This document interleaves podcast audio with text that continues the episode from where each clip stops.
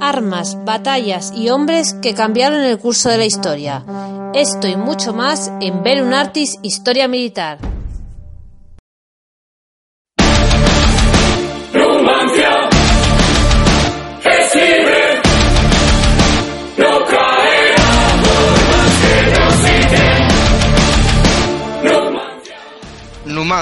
Así como en riqueza fue inferior a Cartago, Capua y Corintio, en fama, por su valor y dignidad, fue igual a todas, y por lo que respecta a sus guerreros, la mayor honra de Hispania, pues ella sola que se alzaba junto a un río en una colina medianamente empinada, sin murallas y fortificaciones, contuvo con 4.000 celtíberos durante 11 años a un ejército de 40.000. Y no solo lo contuvo, sino que lo golpeó con notable dureza y le impuso infamantes tratados. Por último, una vez que ya hubo constancia de que era invencible, fue necesario recurrir al que había destruido a Cartago.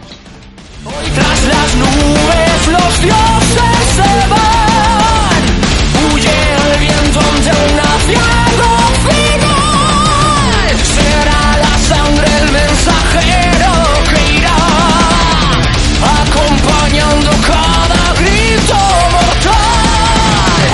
Este texto de Floro eh, nos da un breve resumen del tema que vamos a tratar hoy, que es la participación de nuestro del protagonista de la serie Escipión Emiliano en las guerras numantinas.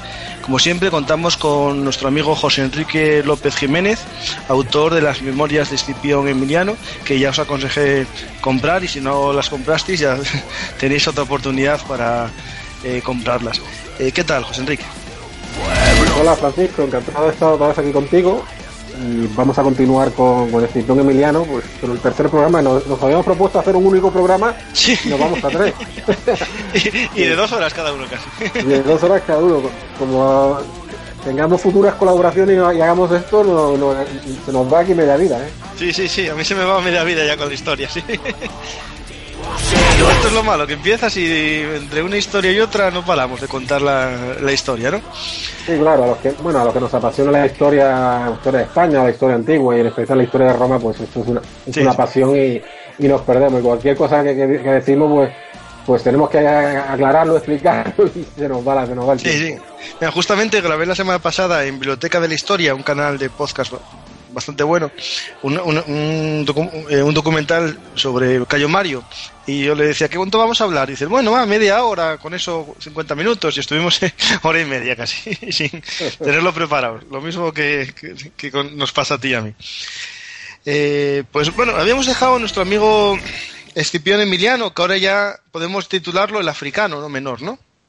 Sí, sí, ya él, él vuelve de. Nos quedamos que había destruido Cartago, él vuelve a Roma, celebra el triunfo y el Senado le concede el agnomen, que ya explicamos en el primer programa lo que era, el agnomen de africano. Sí. Y ya tiene, digamos, una carrera militar, mm, una fama. Y ahora, ¿qué es de su vida? Porque, claro, no vuelve a la guerra en este momento. No, No, no, eh, no, inmediatamente no. eh, pues eh, evidentemente ha alcanzado la fama, él está ya en la cima de su poder, es uno de los hombres más ricos de Roma y uno de los hombres más importantes de Roma, y era, era- un héroe para, para la plebe. Entonces, más o menos lo que se, lo que se, se- bueno, antes de comenzar, que no se me olvide que quería, que no lo dijimos en el último programa, es que eh, en Cartago estuvo con él su cuñado Tiberio Graco. Es, impo- es importante decirlo porque este es un personaje que nos va a salir después y ya veremos por qué. Sí, sí. Debería, debería tener cuando estuvo allí con él unos 16, 17 años, pero vamos, no, no hizo nada destacado, pero que, que- que nos vaya sonando al- al- a los oyentes el nombre de Tiberio Graco, es el hermano de su mujer. Sí, es una cosina. eh, Es importante resaltar que hablaremos dentro poco de otro Tiberio Graco, pero es el padre de este Tiberio Graco. Sí, el- efectivamente. Por tanto, este vamos a llamarlo Tiberio Graco Junior. o Minor. Bueno, pues eh, así lo, como algo, como, eh, hechos importantes que ocurren eh, desde que él vuelve, el, el 144 a- antes de Cristo, su gran amigo Cayo Lelio, eh, sus dos grandes amigos ya dijimos que eran Lelio Olivio de- y bueno, también importante fue Lucilio y, y el filósofo Panecio de Roma, pues su amigo Cayo Lelio eh, es pretor. Y, y, Lelio va a presentar en el, 100, bueno, el 144 que lo hemos dicho, una ley de reforma agraria eh, que, vamos, casi, que casi con toda seguridad el, el impulsor de ella es, es Escipión Emiliano, y es una reforma pues, que beneficiaba, beneficiaba a la plebe, a las clases más humildes. Pero los, la- los, los poderosos, cuando decimos poderosos no nos referimos solamente a, a los nobles, al patriciado, ¿eh? también nos referimos a, a la, a la- a la- a la gente que no es de origen noble, que ha alcanzado pues, un gran poder o una gran Sí, sí. Bueno, pues la- los poderosos, que son poseedores de grandes extensiones de tierra, ya veremos por qué. Ahora solamente creo que es importante decir que esta reforma, que Lelio la presenta, impulsado por Emiliano, eh, se oponen los, los- poderosos en el, en el Senado y bueno, pues, que se- Emiliano ve que es una situación conflictiva que puede desembocar en casi una guerra civil y le dice a, a Lelio que retire esa ley de reforma agraria. Y por esto eh, a Lelio le- se le empieza a llamar eh, Lelio Sabio y ha pasado así a la historia. Con- con- con- ya dijimos que, que el agnomen en muchas familias venía porque un antepasado pues tenía una Había cualidad el física o, había, Mm. o había hecho algo importante o cosas así, ¿no? Pues a Lelio pasa la historia como Cayo Lelio Sabio, o sea, Cayo es la Helio Sapiens, por retirar esta reforma y evitar ese conflicto que podía, en que había que se podía haberse desencadenado en la República. Sí, sí, pero claro, el problema seguía latente porque los pobres seguían sin tierras, claro, es el tema. Sí, sí, sí. a- a- a- por, por eso le he mencionado lo de Tiberio Graco. Para Sí, que, sí. Para que- para- y, y he hecho esta introducción. Entonces, bueno, en el, en el 142 a.C. aproximadamente, los, los años hay que cogerlo un poquito con, con cuidado, ¿no? Porque son, hay algunos que saben que son ciertos, pero hay otros que son más o menos. ¿eh? Entonces, en el 142 a.C., eh, Escipión, eh, Escipión se presenta a, a censor Ujú. y, y, bueno, el, uno de, su- el otro, otro, otro candidato era Mumio, eh, que eh, eh, conocemos la anécdota de que, de que Mumio saludaba a todos los electores, le llamaba por su nombre y decía que, que si Emiliano no, no desconocía a los electores, que era famoso porque lo desconocía, ¿no? Y, y se, se conoce la anécdota de que él le responde que tiene razón. Dice, yo no me he preocupado de conocer a muchos, sino de no ser desconocido por nadie. Y, la verdad, ¿no? Ya lo- es que lo conoce toda Roma, evidentemente. Sí. ¿no? Entonces, él sale, él sale el, el elegido censor, sale también Mumio. José, una cosa importante, Enrique. eh, este cargo no es como los demás anual, este se elegía cada cinco años, ¿no? Y tenía una Eh, duración de año y medio. Efectivamente, este- el- la, la censura, que era, bueno, la principal cometido de la censura era velar por la moral pública, aparte de otros cometidos. El realizar el censo electoral, ¿no? Que también. Sí, también El censo, bueno, el censo de población. El censo, y de ahí viene la palabra, de ahí, de ahí viene el censo, la palabra censo, ¿no? Sí, sí.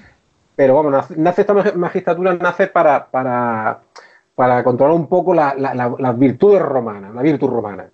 Y, el, y, y- y como tú has dicho, duraba cinco años. Pero no está muy claro si él lo sacaba a los cinco años. eh, eh, no, no está muy claro si estuvo los, los cinco años, porque él se va luego a y ahora vemos lo que, ocurre, que, se marcha Sí. a, a recorrer el Mediterráneo. También hay que recordar que los romanos hacían de lo que se llama el, el cómputo inclusivo. Es decir, cuando un romano decía dentro de dos años, eh, para nosotros habría sido eh, dentro de uno, porque ellos descontaban el año en el que se estaba y el año siguiente. Mientras que hoy no hacemos eso, decimos dentro de años el año que viene. Sí, sí, sí, sí. Ellos hacían el cómputo inclusivo. Y luego hay así una discrepancia en que si llego a estar los cinco años, o llego a estar tres, o, o ni- o puede que incluso dos, pero bueno, lo normal es que, que estuviera por lo menos un par de años, casi seguro que los estuvo. Sí, porque bueno, la Entonces- censura, lo normal eran 18 meses, más o menos, para realizar lo- el- sus actividades. efectivamente, efectivamente, que estuviesen de 18 meses a dos años, o algunos se alargaba hasta los cinco. Bueno, y durante, su- la, durante su censura, pues como ya hemos hablado del carácter de, de Emiliano, pues eh, eh, eh, claro, él evidentemente va a ser bastante estricto en cuanto a ve- velar por la, por la moral pública, claro, y Ujú. se gana enemigos, ¿eh? ya le, le empiezan a acusar de que si quiere que si quiere emular a, a- a Catón, a Catón el, el- viejo, Sí, sí. que si, que si quiere, que, que si, eh, bueno, que es un bien muy severo, ¿no? Eh, de hecho, se conocen algunos nombres de gente a los que le intentó procesar por un tal Tiberio Claudio Aselo, al que él lo rebaja le- eh, a la condición de, borra su nombre de la tribu a la que pertenece, ¿eh? o sea que esto es una, una humillación bastante importante, porque decía que Aselo se había gastado toda la fortuna de la familia en lupanares, yo no yo no sé cuánto, a cuántos Bueno, lupanares... Eso habrá que traducirlo, porque lo, lo más joven es eso de lupanar, bueno, de, de, de loba y de prostituta, lo que derivó en castellano de toda la vida. No sé cuánto diría, no sé cuánto diría la fortuna de este hombre, pero vamos, de pastores. en conductas licenciosas y se me gasta la fortuna. De hecho, que- eh, Enrique, eh, ¿sabes que hay una interpretación de la leyenda de Rómulo y Remo? Que cuando se habla de una loba, se puede decir que era una, dice gente que era una prostituta, porque en- eh, si no recuerdo mal, en Roma se dice lupa también a la, a la prostituta, me Sí, parece. sí, efectivamente. El lu- lupa viene de ahí, Lupanar. El lupanar, de, la- de loba. Por, esa leyenda, por esa leyenda que lo has comentado. Y bueno, su colega Mumio, con el que no se llevaba bien, ya hemos visto, pues veta, veta este intento de, de, de, eh, de Cipriano Emiliano de, de- de censurar a Celo. Y además, como, está, como era en la República ya, a Celo, dos años más tarde, es tribuno de la plebe. Ujú. Y entonces, cuando Em- Emiliano acaba la censura, eh, se sabe también por, por Plutarco y por otro historiador que recoge anécdotas de la antigua Roma que se llama Valido Máximo, que él tenía, él tenía que decir una fórmula tradicional que repetían todos los censores al acabar. El escriba le pedía, le, pregun- eh, le, le- pedía qué tenía que decirles a los dioses, ¿no? Y él, él- y él tenía, el que acababa la censura tenía que decir que mejoraran y engrandecieran el poder del pueblo romano. Ujú. Y Emiliano, que era como él, pues él, él cambia la fórmula y dice que el, que el imperio ya es bastante extenso y poderoso, y lo que yo ruego a los dioses es que lo conserven así para siempre. Bueno, Pues, ahí. por, por- decir eso, por decir eso solamente, lo, le acusaron de. de Como traición, casi, ¿no? Sí, sí, le acusaron de. de- de- bueno, el, el delito era infelict lustrum, que había acabado mal la censura, Ujú. pues salió absuelto, ¿no? Evidentemente. Pero, pero vamos, lo, lo- lo- casi lo, llevan a juicio, ¿no? Sí, sí. Y durante, durante, durante este tiempo de que está. Hay, también se, bueno, se conserva también el nombre de otro, de otro tal Cayo Licinio, que, que- que era culpable de perjurio, y que él también quería, quería condenarle, y no lo puede condenar porque él no podía, él no podía, él, él lo- eh, también lo tenía que juzgar. Y él no quería hacer, eh, eh, no quería hacer acusador y, y juez, porque Claro, si no estaba, sí. Claro, estaba tomando, era juez y parte. Y no hubo nadie que acusara a este tal Cayo Licinio, y él también se quejaba de este hecho, ¿no? De que, de que Cayo Licinio se, libra- se librara de la, de la acusación de perjurio. Y durante, y durante este periodo, él conoce a, bueno, al que ya, ya le hemos citado, que, es su gran amigo, eh, otro de sus grandes amigos, Panecio de Rodas, que es griego, eh, llega, llega a Roma por estas fechas eh, eh, en una embajada de filósofos romanos y él, él escucha hablar, no sé si fue en el Senado, porque lo invitaran al Senado o en, en- en el, en foro romano, y él queda un poco escandilado con con la palabra de Panecio, y bueno, este hombre tiene que pasar a ser de mi círculo, de aquel círculo que, que hablamos, aunque no era, Sí. el círculo de Cipión no es un nombre de, de la época, sino que ya dijimos que, que nace en el siglo, siglo XIX con, los- con un clasicista francés. Y, y bueno, bueno, si, si, porque, si lo- los oyentes quieren saber un poco de Panecio, pues Panecio era, era un estoico, Panecio de Rodas. Panecio de Roda, efectivamente, era, era fi- filosofía estoica y, y- le atrae mucho porque la, la filosofía estoica era, era, era más práctica que la filosofía griega, que era más, más abstracta, ¿no? Y por eso era el estoicismo de, de Panecio le, le atrae mucho a los romanos y sobre todo a, a, a Escipión, ¿no? Porque lo vean como algo más de la vida diaria que, que- que ese abstractismo que tiene un poco la filosofía griega, ¿no? De, Sí, sí. la, me- la metafísica y todo esto, ¿no? Entonces, eh, el ciento, eh, en el 141 en el 41 hay un dato importante que es que Lelio se presenta al consulado, pero pierde, pierde ante, ante Quinto Pompeyo Aulo, que saldrá después cuando hablemos de, de España, de, la, de Hispania. Y, y Quinto Pompeyo Aulo era, era, era un amigo, bueno, por lo menos conocido, de una cierta relación con Emiliano, y le había prometido a Emiliano que iba a retirar su candidatura para que Lelio saliera elegido cónsul. Pero al final no lo hace. Y, y Quinto Pompeyo, claro, em- em- Emiliano le dice que Qui- Quinto no era, no era, no era, no era de origen noble, su padre era, era músico, tocaba ahora flautista o algo, y él dice, bueno, que había hecho honor a, a- a su ascendencia de que su padre era, era un flautista, ¿no? Bueno, las cosas de, de momento. Sin embargo, Lelio, Lelio sí sale elegido cónsul el 140, se queda en Roma, ¿no? Y no, no, no participa en ninguna campaña, aunque, aunque durante- ya vemos que estuvo en España como pretor. Y entonces este año, entre el 140 y 139, es cuando él se va de, da un, eh, lo comisiona al Senado para que visite una serie de ciudades del Mediterráneo que son aliadas de Roma o son reinos que, que- que pagan tributo a Roma, ¿no? como Egipto, Chipre, Siria, la isla de Rodas, y le acompaña Panecio. Y no se sabe mucho de este viaje, salvo una anécdota, de que él llega, llega a, a Egipto y, le, y ahí, claro, él ya es una persona muy famosa. Desde Los egipcios saben que quién es el que ha bajado de- del barco, Sí. que, ha, que ha llegado allí. Él lleva una capucha, la gente le pide que se quite la, la capucha y cuando se la quita empiezan a vitorearle y a aplaudirle. Claro, es, es el, es el vencedor de Cartago. ¿eh? No es- Y es verdad, personaje. Enrique, que fue sin con solo cinco esclavos. Porque un texto que estoy leyendo pone. Sí, sí, se, se comenta, se, comenta eso, que fueron co- conllevó lo- el número de, de sirvientos, de esclavos necesarios para, para que le ayudaran, le llevaran equipaje y la atendieran y poco más. Sí, sí, evitar los lujos, claro, sí. Efectivamente, eh, además, acaba, de terminar la censura y Claro. no, no, quer- no querría críticas de ningún tipo. Pero no era un hombre, no era un hombre, aunque era un hombre muy rico, no era un hombre que, que destacara por, por su lujo y por, por lo menos no se recoge en ninguno, en ningún historiador clásico lo dice y Sí, cuando sí, lo dicen de, cuando sí lo dicen de otros, de otros personajes famosos, ¿no?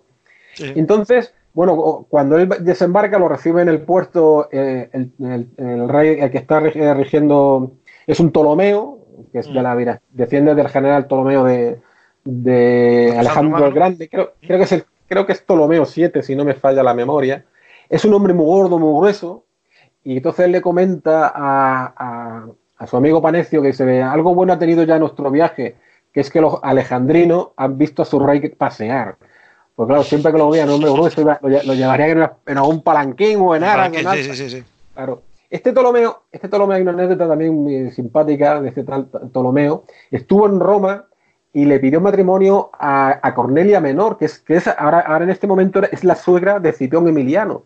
Le pidió matrimonio cuando Cornelia Menor ya era viuda, evidentemente. Es la madre, es la madre de los Gracos y, suegra de Emiliano.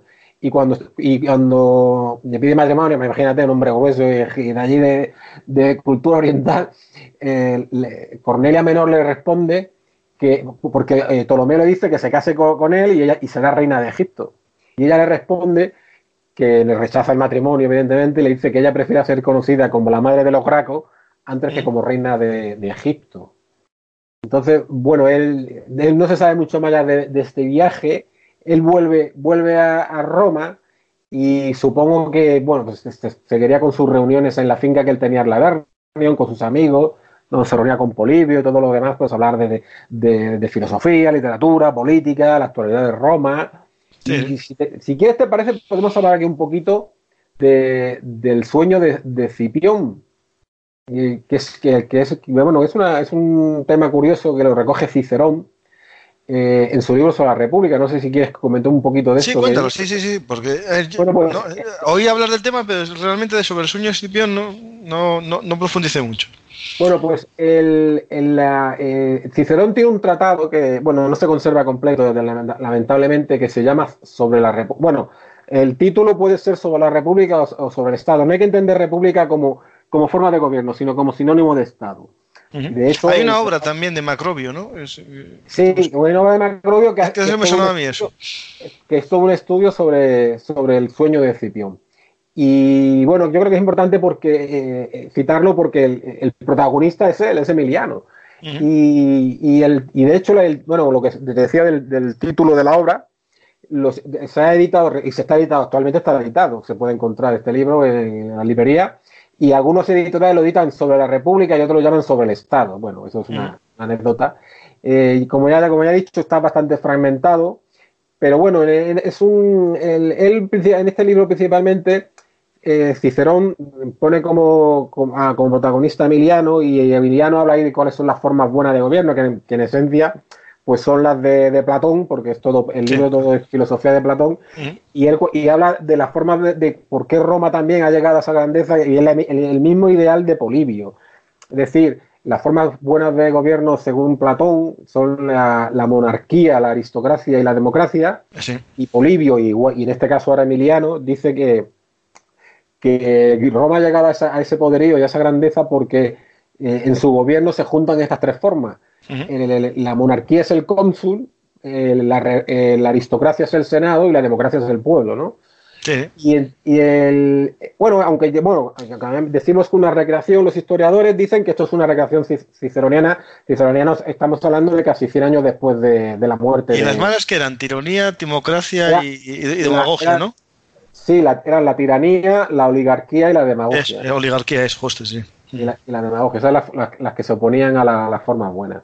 Y entonces, eh, eh, lo que te decía, si, si, eh, este, este, este, sueño, aunque es una recreación de Cicerón, la, muchos historiadores, historiadores creen, por eso lo cito, que Cicerón en su juventud debió conocer a alguno de los a, amigos o alguno de los que intervinieron en estas reuniones de Emiliano eh, en Lavernio cuando este era joven y, cuando, este, y este que intervino en estas reuniones, ahora ya viejo, con un Cicerón joven, le debió contar algo parecido o le debió contar lo que, lo que expuso allí Emiliano y Cicerón pues tradu lo tradujo en un sueño para que, que, es el, que es la parte final del libro de, de, del sí, tratado sí. Sobre, sobre, la República. Y en esencia, en esencia bueno, es, una, es un, todo, todo, todo, filosofía de la plebe. Él dice que le, se le presenta a su padre, se le presenta también su, su abuelo adoptivo, Escipión africano, y le enseñan eh, cómo es el otro mundo. Y bueno, hay una frase muy bonita que a mí se me, cuando lo leí se me quedó grabada, porque el, Cicerón es un patriota, como lo es eh, Emiliano, y, y, esta frase que escribe Cicerón dice, cuantos hubiesen conservado la patria, servido y engrandecido, lo dicen en palabras de Emiliano, ¿eh? uh -huh. cierto es que en el cielo tienen un, un, sitio separado donde disfrutarán de la felicidad por toda la eternidad. O sea, que esto no es una idea sí, del sí. de, de, Cicerón. Sí, no, y bonito, claro, lógico. Y de, y de, y de Emiliano. Y, y, bueno, y, del, y de este famoso relato del de, de, sueño de Escipión. Y bueno, ya, y ya después de, de, esto, pues casi no se sabe ya casi nada, solamente nos plantamos en el 135 eh, antes de Cristo, son las elecciones para las magistraturas del año 144, Y aquí si te, si, si te parece nos detenemos un momento antes de ver algo, está, algo está pasando en otro lugar del mar y, y vemos un, y vemos, y vemos un poco y vemos un poco qué está pasando qué está pasando en España. No vamos a profundizar porque sí. si no nos vamos a, a, a, tres horas o cuatro no, no, porque podemos empezar ya tirando hasta, hasta la Segunda Guerra Púnica. No, pero vamos a eh, la idea que es empezar un poco, eh, ya digamos, eh, las, los territorios de la costa, ¿no? Los, sí, más, bueno, más o menos, él, él te acu acuérdate que en el, en el, primer programa dijimos que él viene, él está en España el 151 sí, sí. como tribuno, que luchó, que luchó allí delante de Intercacia contra un, un gigante íbero y que él lo vence. Y una monomaquia, sí. Efectivamente. Y bueno, aquí más o menos eh, lo que está ocurriendo después es que está Galba.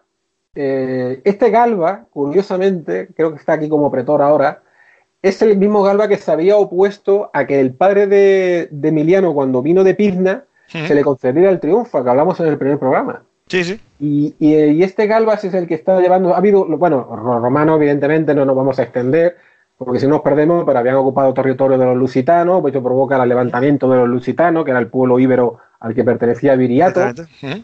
Que no, que, la traición no que los matan a todos, ¿no? Menos a Viriato. Efectivamente, él, él, bueno, trata de, les dice que los, los, lusitanos están cansados de tanta guerra, él les manda, Galba les manda un emisario, les convence que se entreguen, que no les va a pasar nada, que les va a entregar tierra, entregue las armas y cuando los lusitanos se entregan, Galba comete allí una auténtica carnicería. ¿Qué carnicería no cometería el amigo Galba? Que hasta Piano dice que aquello fue indigno de, de Roma y cuando sí. vuelve a Roma lo lo juzgan por lo que ha hecho. Lo que pasa es que, claro, Galba debía tener mucho dinero para sobornar a mucha gente y lo, y lo, y lo asuelve, lo declaran inocente.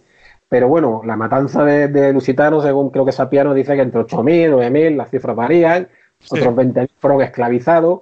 Y de aquí, de esta matanza, se escapa con unos 900, 1.000, 1.000 y pocos lusitanos, pues se escapa una persona que se llama Viriato. Uh -huh. Entonces, este Viriato, bueno, no va, Viriato da para otro programa. Otro programa entero, no, no. Eso... Tenemos que hacer un programa por cada personaje que decimos que da para otro programa. Vamos, nos va a ocupar esto. Pero bueno, hablando un poquito, un poco de Viriato, pues Viriato eh, no, no vamos a decir que inventa la guerra de guerrilla, porque también sería mm. mucho decir. Pero, pero lleva la fama, sí. Podemos decir que es uno de los padres de, de la guerra de guerrillas, aunque el nombre de guerrilla viene de la, de la época nuestra, de nuestra guerra de, de mal llamada la independencia contra Napoleón. Pero Viriato es esa táctica la que emplea contra Roma, golpear a las columnas romanas y retirarse, golpear y retirarse todo el rato, todo, pocos enfrentamientos importantes, derrotas a varios ejércitos romanos, a un tal Octavio de que no se conoce mucho, le, lo derrota, incluso se apodera de las, de las estandartes de las legiones, es una humillación tras otra mmm, de, de Roma ante Viriato, Eh, ¿Esto qué va a causar? Pues que la, un poco la guerra en Numancia está un tanto olvidada, no totalmente, porque está cercada por hay campamentos romanos cercanos, pero lo, ahora tienen, los romanos tienen una preocupación que se llama viriato. Que, que va buscando también que se vayan uniendo dos pueblos de Hispania a su rebelión contra Roma. Efectivamente, incluso llega el, el ciento, creo que fue el 140, me parece, 141 ya, eh, un- incluso consigue contar Serviliano, Fabio Máximo Serviliano, de la, de la Gens Servilia, pero que también estaba adoptado por, la por los Fabio, como le ocurría al hermano mayor de Emiliano, Ujú. por eso tiene el nombre de Fabio Máximo y conserva lo de Serviliano porque era de la Gens Servilia. Firma un tratado humillante que no acepta, que no acepta el Senado. Y el cónsul del año siguiente, que es el, el del 140 o 139, que entre el 140 y el 139, el, el cónsul era el del 140, que es Cepión. Cepión es hermano de Serviliano. Y yo no sé si es que Cepión sentía la humillación de, de- hermano natural, ¿eh? no herma- Sí, hermano sí. de familia de adopción. Eh, eh, esta es el que llevará la campaña contra Viriato. Los hombres de Viriato deben estar cansados ya de tantos años de guerra. Estamos hablando que, que han pasado ya casi 11 años y le convence de que intenten a, a ver si pueden llegar a un acuerdo con los romanos para terminar la carnicería. Y Viriato le dice que de acuerdo, que vaya intenten hablar con, con este cónsul. Cepión lo recibe y eh, se llaman Audax di Talcón y Minuro. Y, Cep- y le- Cepión les dice que si mata a Viriato, Se acaba la guerra. cubrirá de oro. Que Sí. si matan a Viriato, le- le- los cubre de oro. Y ellos, pues, esto se, eh, se- claro, se les ponen los ojos, se les hace como dos órbitas, ¿no? Salen de las órbitas los ojos y pues nada, nos cargamos a Viriato y se acabó. Sí. Aprovechan que Viriato está durmiendo, entran en la tienda y lo matan. Y cuando vuelven a cobrar el oro, ya sabemos todos la famosa frase de lo que le dice Cepión a Roma no paga traidores, ¿no? Efectivamente, que ha llegado hasta nuestros días. Roma no paga traidores. El, la- a- Viriato es pues, la gran tragedia de los lusitanos. Ya los lusitanos no van a ser lo que son. Hace un entierro, un entierro increíble. Bueno, nos perdemos un poco. Entonces, al mismo tiempo que está ocurriendo esto, eh, la guerra entre el 151 y el 143 está con, como está con la parte de Numancia está más o menos calmada.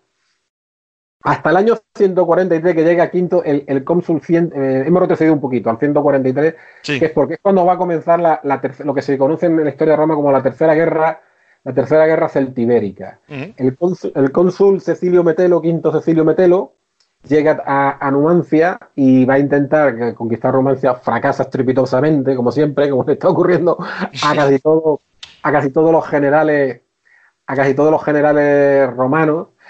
Eh, el, el, sigue como procónsul el 142, vamos, sigue fracasando, le, sustituye un tal eh, Pompeyo, eh, Pompeyo Aulo, que es el que se había enfrentado a, a Lelio en las elecciones y que Lelio había perdido. Pompeyo Aulo también, también fracasa, es, fracaso tras fracaso. Y, y- y lo, hay, hay, hay otro, otro, otro, eh, otro cónsul, que es el, el del 136, yo creo que es el, más importante que deberíamos citar, que es Mancino. Y ya veremos por qué.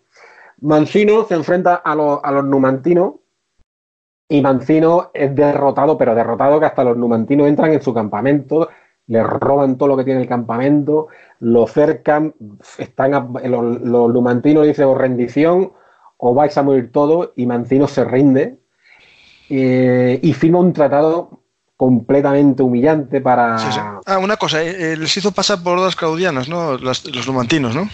Yo no sé si le llegó a- lo, lo hizo, lo hizo pasar por... mm, había que explicar lo que es esto. Sí, sí, bueno, sí, bueno, las orcas de- Durante la guerra samnitas, una, una derrota que sufrió Roma y lo tuvieron que entregar los, los romanos, estamos hablando siglos antes, ¿eh?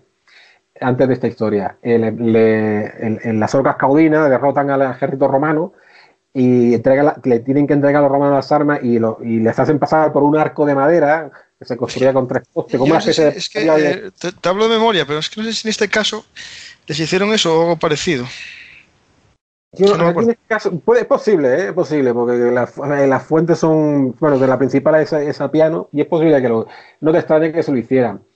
Pero lo que sí sabemos es que se llevan todo lo que tienen en el campamento, y aquí con este tal Mancino está Tiberio Graco, el cuñado de, de, de Emiliano. Emiliano está en Roma, ¿eh? no, no, no, no- Ujú. no nos confundamos, y está en- va como cuestor del, el cuestor del ejército de, de Mancino. El cuestor es, es el que llevaba las cuentas. Entonces, eh, eh, Mancino, cuando ya está, está derrotado y rodeado, quiere negociar con, con, los numantinos y los numantinos les dice que para que no solamente negociarán con Tiberio Graco. ¿Por qué? Porque se acordaban de que su padre, eh, que hemos visto, citado al principio, que se llamaba igual, Tiberio Semprionio Graco, había firmado un tratado con ellos el, 178 a.C., que era bastante beneficioso para, para, para Numancia y para los íberos, ¿no? que acabó con la primera guerra celtibérica. Y tenían un grato recuerdo del padre de, de Tiberio Graco. Tiberio Graco llega allí a la, Numancia, los numantinos lo reciben muy bien y le dicen que coja, de, les, enseña el montón de todo, de todo lo que han cogido al campamento romano, que coja lo que quiera. Y Tiberio Graco solamente coge los libros de cuentas. Claro, tiene que rendir cuentas después cuando vuelva a Roma y no, se explica. Entonces, él, cuando Mancino se, firman este tratado humillante, Mancino vuelve a Roma y claro, cuando ven el, el Senado ve, y Escipión Emiliano ve el tratado, bueno, aquello era una auténtica vergüenza para, para, Roma. ¿Qué es lo que ocurre? En esta época los tratados eran, eran algo sagrado. romper un tratado podía ser una ofensa a los dioses. el, Senado no aprueba ese tratado y para compensar esa ruptura del tratado, devuelven a Mancino a, a Hispania. Desnudo.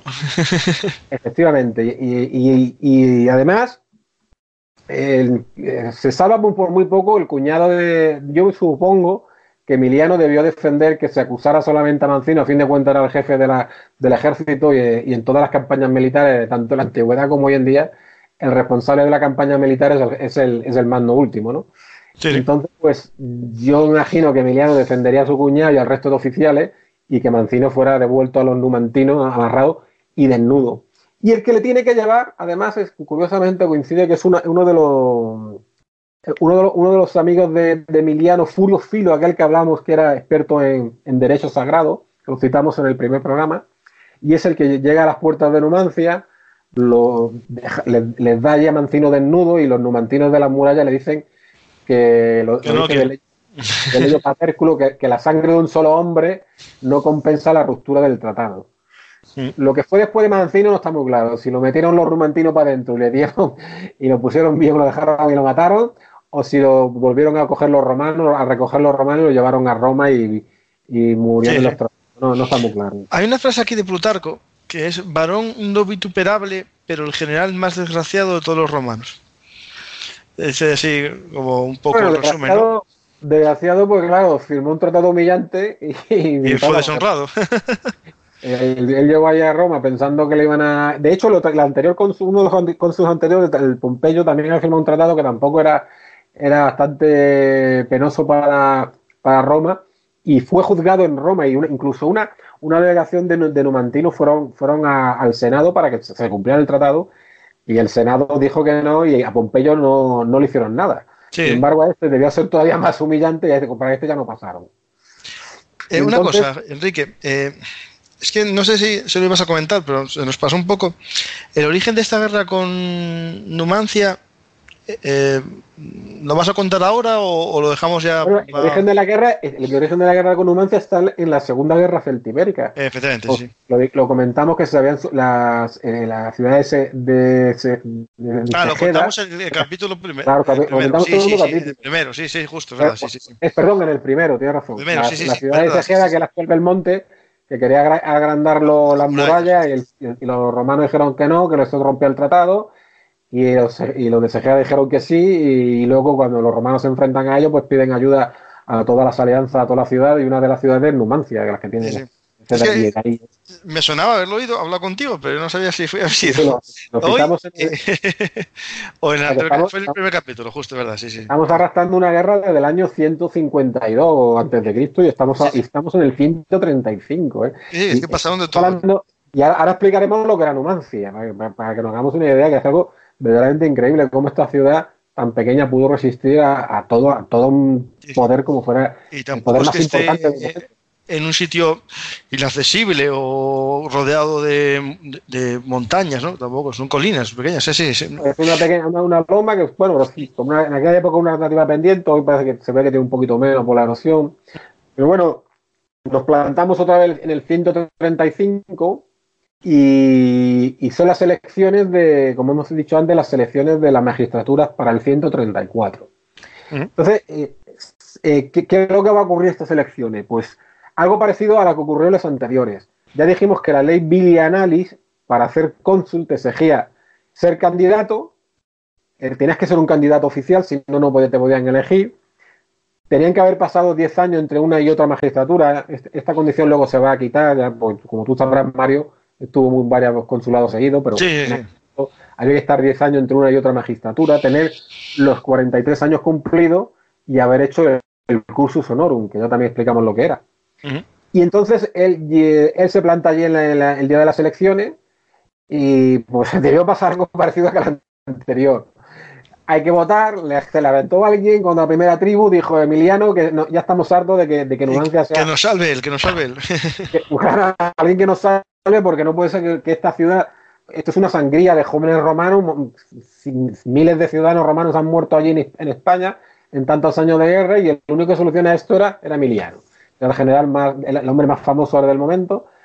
Supongo que se opondría a los senadores, dijeron que no era candidato y el, y el cónsul que, que, que te- que regiría la- los comicios, en la plebe diría que le daba igual y al final pues aceptan que Emiliano de una manera ilegal, porque era ilegal, porque no era candidato, lo- aunque cumplía los otros requisitos, lo eligen cónsul para, para el año 134. Ujú. Eh, entonces, el, el- el Senado, yo no sé si es que los senadores se, se enfadaron con esta exigencia que le impuso la plebe, porque no le dejan, no le ceden dinero para que recaude el ejército El ejército, justos. él tiene que utilizar el ejército que ya está en España, con el cónsul que, que- con Calpurnio Pisón, que es el que le va a hacer el relevo, y entonces él, él- él le dice, dice que les da igual. Él paga desde su bolsillo cerca de 4.000 hombres de, de las ciudades que, de latinas o de las ciudades de otras ciudades que, que estaban en la península itálica que todavía no tenían la ciudadanía romana, pero que eran formaban parte de las tropas auxiliares del ejército romano.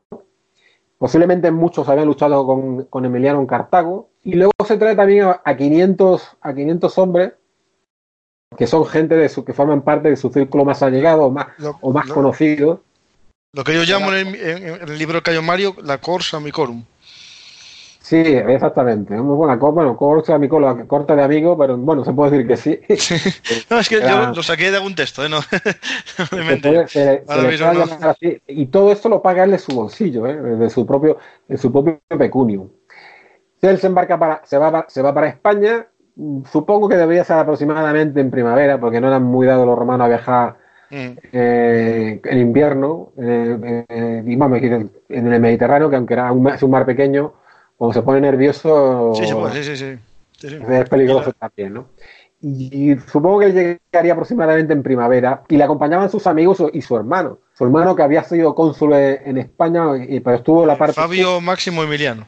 Efectivamente, le acompaña su hermano, Quinto Fabio Máximo Emiliano, le acompaña el poeta Lucilio, del que también hablamos, le acompaña Cayo Lelio, y ahí, bueno, en cuanto a que si fue Polibio, mm, hay una gran parte, hay historiadores que dicen que no, otros que dicen que sí, yo creo que sí estuvo porque, porque a piano todo lo que relata lo basa en Polibio, y vamos, bueno, aunque Polibio evidentemente podía haber preguntado luego a los que volvieron de la guerra que les contara, Sí, claro. yo creo que sí estuvo Polibio. No hay ningún dato claro que lo, que lo, que lo ponga, pero bueno, yo en mi novela sí lo, sí lo pongo. En, en Y, yo, y yo en, en, en Cayo Mario también digo que estaba.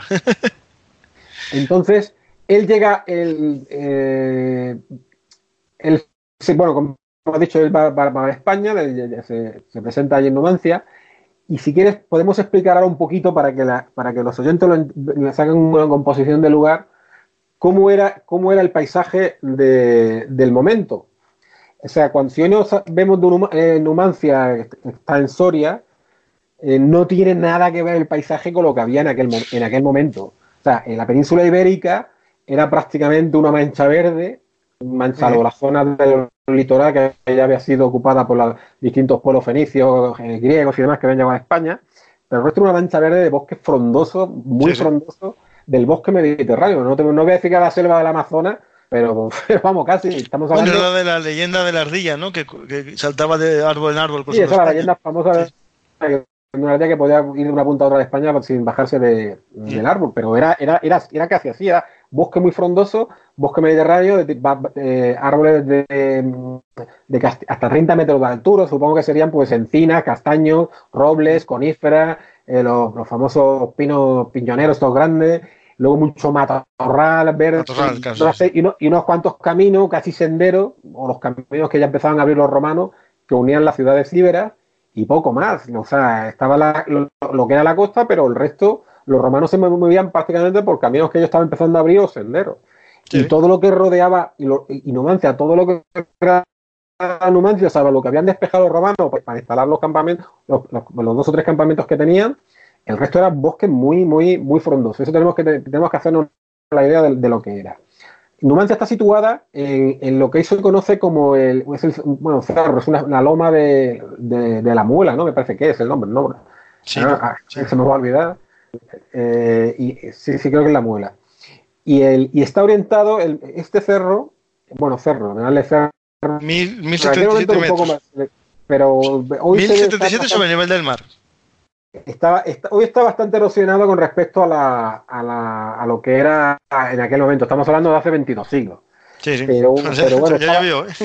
Numancia está orientada más o menos norte-sur o norte-suroeste y era una ciudad que, eh, con una murallada que debía tener, cuando empezaron las guerras celtivas, yo supongo que tendría, bueno, supongo, lo que dicen los historiadores, que y, y, los vestigios arqueológicos, que debía tener unos 8.000 habitantes pero que por esta época ya, cuando llega mm, Emiliano,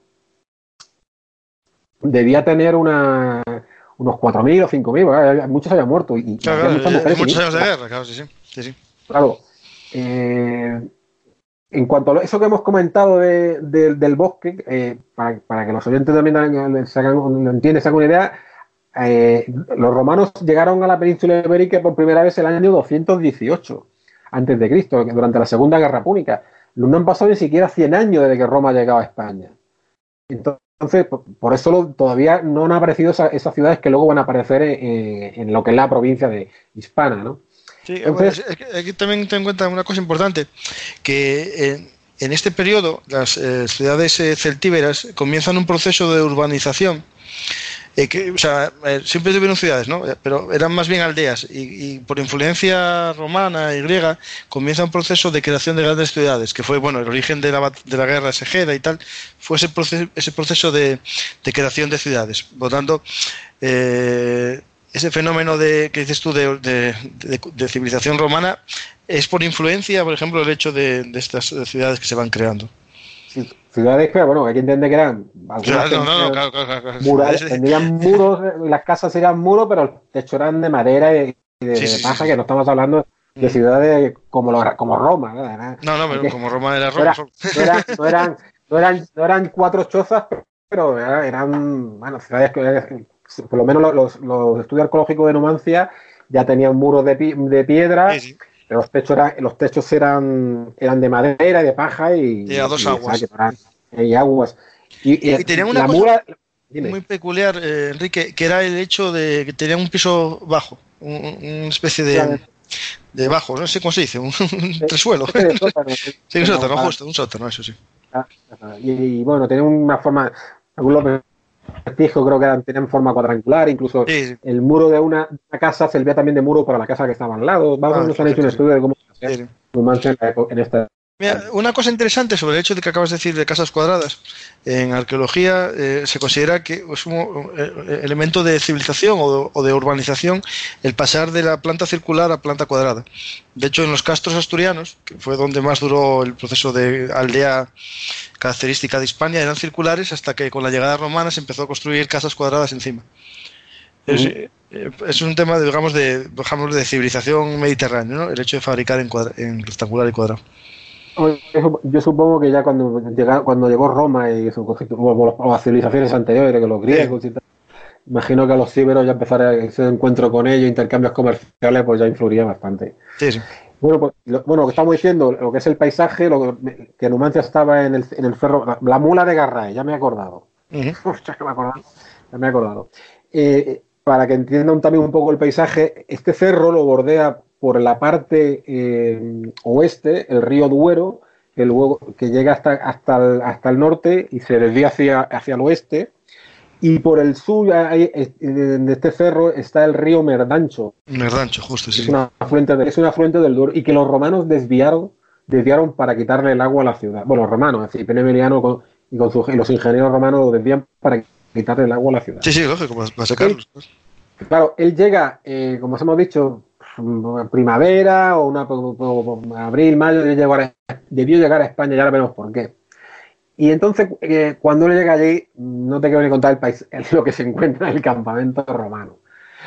Una auténtica desastre. El, ejército romano es una auténtica vergüenza lo que hay allí.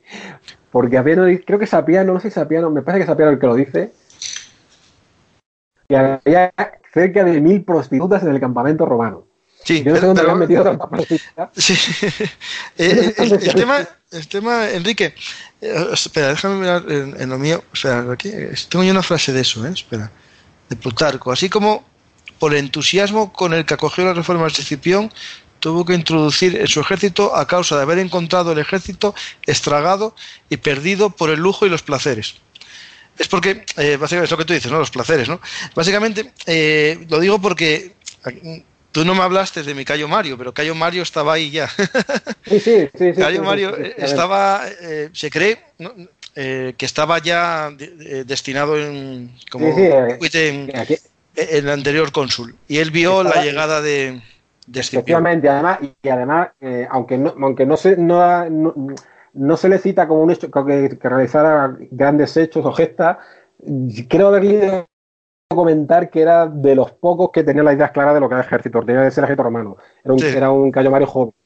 Y, y bueno, eh, eh, lo que tú has leído de Plutarco me parece muy, muy, muy- es muy leve, ¿eh? Porque Sí, la- no, claro, es que esto, es- fuente- claro, esto de Plutarco es en, en la vida de Cayo Mario. Claro, en la vida de. que lo- que la- claro, claro. que lo, que lo que se encuentra allí, eh, bueno, vamos a describirlo, ¿eh? aparte de, la- no sé si eran mil prostitutas o un número exagerado, pero en el campamento habían adivinos, comentamos que los, que los romanos eran muy supersticiosos. Y utilizaban adivinos para ver el futuro y leer el, el horóscopo, pero es que los adivinos eran, decir adivinos que era alguien de baja condición. Sí, sí, sí. Había, ha- había mercaderes, vende taberneros, Esclavos, los soldados campamento esclavos. romano, eh, los esclavos, los, los legionarios que tenían sus esclavos, que, eh, incluso íberos que vendían la caza para nadie comía el rancho prácticamente, Sí, sí, sí. los romanos con barba de varios días, pero largo, la- las armas descuidadas. Bueno, Emiliano cuando ve aquello, ¿qué es lo que vio? Que se viste de negro, porque se viste de negro porque eh, y se dirige a las tropas y el discurso lo recoge. eh, yo no, bueno, ya hemos dicho aquí, aunque somos un poco re- reiterativos, que los discursos tienen algo de recreación de- del, historiador. De los pero valores. que también debe haber de, algo de cierto, también debe haber. ¿Por qué? Porque ya dijimos que muchos historiadores podían consultar los archivos y los documentos Sí. oficiales de, la venta. Si yo tengo aquí, tengo aquí el, el- el discurso de, eh, que le dirige Emiliano a sus tropas, ¿no? Cuando él se, él se viste de negro, y bueno, no es muy largo, pero nos va a dar una idea. Si te parece, lo leemos. Sí, sí, Lo- perfecto, sí, que dice piano. Eh, eh, él, él- él forma a las tropas, que es un auténtico desastre, y, y- y les dice que, que se ha vestido negro porque está de luto, porque, es un- porque siente vergüenza de ver lo que está viendo allí, y les dice, todas las prostitutas, adivinos, mercaderes y nadie que no esté autorizado expresamente por mí para quedarse, saldrán de inmediato del campamento. Venderéis los carros y los objetos innecesarios que poseáis, así como las bestias de tiro que excedan en número las que requiera la legión. Nadie podrá atesorar utensilios para su vida diaria salvo un asador, una marmita de bronce y una sola taza. Comeréis la carne hervida o asada que salga de nuestras cocinas. Sí, sí. Quemaréis vuestros, vuestros camastros y dormiréis, al igual que yo, sobre un lecho de hierba. En los desplazamientos no cabalgaréis. ¿Qué se puede esperar de un hombre que en la guerra es incapaz de ir a pie?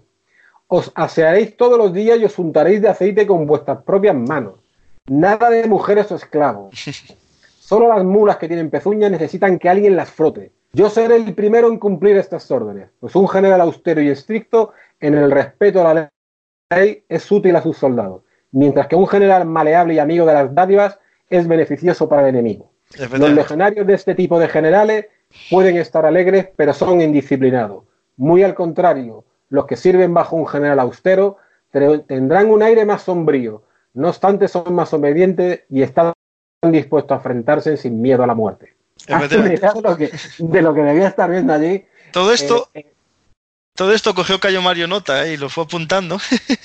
sí, sí, y si te pues, fijas, y si te fijas, es eh, la- la- las mulas de Mario se basan en toda esta reducción de la equipación que impuso después Escipión, que, que, bueno, que él vio. Sí, sí, lo que viene a continuación del discurso es la, la instrucción que les, que les va a poner. Sí, sí, sí.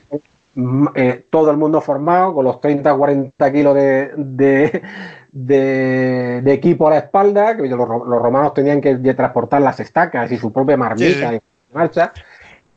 Y marcha hacia adelante, contramarcha. Cuando se tenían, les hacía cavar zanjas eh, eh, profundas y largas, cuando terminaban de cavarlas, las ordenaba volver a llenarla, otra vez marcha, contramarcha, lo ordena hacer muro, cuando construyen el muro lo, lo ordena que lo derriben. Bueno, así los tiene dos o tres meses, instrucción de, de, de jabalina de Pilum, instrucción de, de Gladio, hasta que aquello vuelva a ser el orgulloso ejército romano que tenía que ser, claro. Y de hecho, eh, eh, Enrique, este campamento que, que, que se encontró ¿no? Eh, tan desastroso no estaba cerca de Numancia, yo creo que estaba en la costa, ¿no? cerca de Tarragona, ahí por ahí. Está, sí, está situado al. Bueno, el historiador, eso es un- ahí es una, es una idea que los historiadores, no está siempre totalmente así demostrado. Sí, pero bueno, porque no estaba cerca de... como 6 o 7 kilómetros a- al principio, es el primer campamento al, al este del, del- del cerro de, de la Mula de Garray, que es Mm. posiblemente donde él se asentara primeramente y, y empieza toda, esta- toda esta instrucción. No es que te lo Cuando digo porque, porque no, no va directo a Numancia, él da un rodeo y va hasta Coca, ¿no? No, no, Y- porque es lo que te iba a decir. Él, él no, no va a atacar Numancia. Lo primero que va a hacer con Numancia es acabar con todo lo sembrado, porque claro, es que lo- eh, como estaba dentro completa de Siria, pues en Numancia entraba quien quería y salía y llegaba, llevaba Sí, sí, sí. la comida, lo llevaba, salía otra vez. Bueno, claro, aquello, eh, incluso tenían campos eh, en otras ciudades cercanas o aldeas, tenían campos sembrados con, con trigo y demás y cebada para, para cultivarlo y llevarlo a la ciudad. Ya con un completo desastre. Y él lo primero que hace es recorrerse todos estos, todos estos sembrados y destrozarlos y quemarlos, claro. Por eso lo- eh, los historiadores creen que él debió llegar a lo que es Numancia, ya a cercanías de Numancia, cuando empieza el plan de Numancia, sobre, sobre septiembre, octubre del 133. ¿no? Y su Sí, sí. consulado acababa, su consulado acababa en diciembre. El, el- el- el- perdón, del 134, perdón. No del 134, del 134, es cónsul del 134. De hecho, en, De en hecho- esos caminos atacó Coca contra los vaceos y hubo una emboscada que sufrió mm, las legiones romanas cerca de- del valle de Guadarrama. De la batalla de Guadar- del valle de Guadarrama. Eh, o sea que el rodeo que dio, estamos hablando que se metió por Madrid y todo. ¿eh? Es el, el, el, el, recorrer, no, no es una, no es una una vuelta allí a, la, a No, no, no. kilómetros. No, no, no. Él tiene que acabar con todos los apoyos de Nuancia. Sí, Coca está en Ávila, ¿no? Si no me acuerdo mal, Coca, Ávila, No, Segovia. eh, no, Coca Segovia. Segovia, ¿no? Pues Segovia, después tiró para Guadarrama y tiró ahora para, para, para Numancia, en Soria. O sea que dio un buen rodeo, ¿eh? Bueno, pues él acaba con todo esto y llega ya sobre septiembre-octubre debió llegar a la, a la ya más pega Numancia y, y él, él, no, él no se va a enfrentar. Ella tiene la experiencia de Cartago que dijimos que se había metido en el barrio aquel de, bueno, en la zona de Megara, que, eran todos sembrados y demás de noche, y que de ahí fracasó y, él lo, y lo que él hace es cercar Cartago y va a hacer lo mismo en Numancia. Él cerca Numancia, él instala dos campamentos principales, uno al norte de- del cerro, que está en lo que, en, lo que es el especie de cerro pequeño que, está- que se llama Castillejo. Castillejo, en- sí. en Es este- el primer campamento. Campamento ahí, él- Castillejo. ahí, ahí se instala él. Otro campamento, él instala otro campamento principal al sur sureste, en Peñarredonda, y luego él crea, eh, eh, va a construir hasta siete fuertes alrededor de, de todo lo que es el, el bueno, el- el- la zona de Numancia, aproximadamente pues a, a 500 metros, 600 Ujú. metros de, de Numancia. Y bueno, no vamos a citarlos todos, hay, hay uno que está No, en los Peña- castillos en Travesadas, Castillo bueno. Ribereño del Molino Efectivamente. Valpertón, La Rasa y de Val- Seillas. Valdebarro, me parece que era otro, ¿no? De Seillas y Alto Real. también había. Y, y- y dos pequeños fuertes, bueno, estos son una serie de fortines y dos pequeños fuertes cerca de- del río también para controlar el agua y cortar el agua a los, a los numantinos. Eh, el campamento este de Peña Redonda principal, que está al sur-sureste, se lo ceda al hermano, y los otros campamentos se los da a, a, a ca- a cabecillos o caciques, eh, caudillos íberos que salían con Roma. ¿Por qué salían estos caudillos con, con Escipión Emiliano? Estamos hablando de un ejército romano de, entre- de alrededor de entre 50.000 y 60.000 hombres, para una ciudad que, de- de- que había mujeres y niños de 5.000 de 5.000 Sí, sí, almas. Que combatientes serían mil y poco, que- dos Eh, mil pues, tirando. a lo mejor no llegaría ni a 2.000 tirando, sí. tirando muy alto. Y, y estamos hablando de que Emiliano tiene un ejército de entre 50.000 y 60.000 hombres, más todos los, más todos los aliados, aliados íberos que, que, se han, que se han aliado Y con también- Roma. No olvides que no comentaste a Yogurta, que estaba también en. Eh, sí, efectivamente. Claro, o sea, viene también ahí. Yogurta con elefante. Otra, eso- Con algún elefante y todo de los. que llegan elefantes a España. Tienes razón, viene Yogurta y- para, para apoyarle. Y, y bueno, lo que decíamos, ¿por qué, esto, por qué estos eh, íberos salían?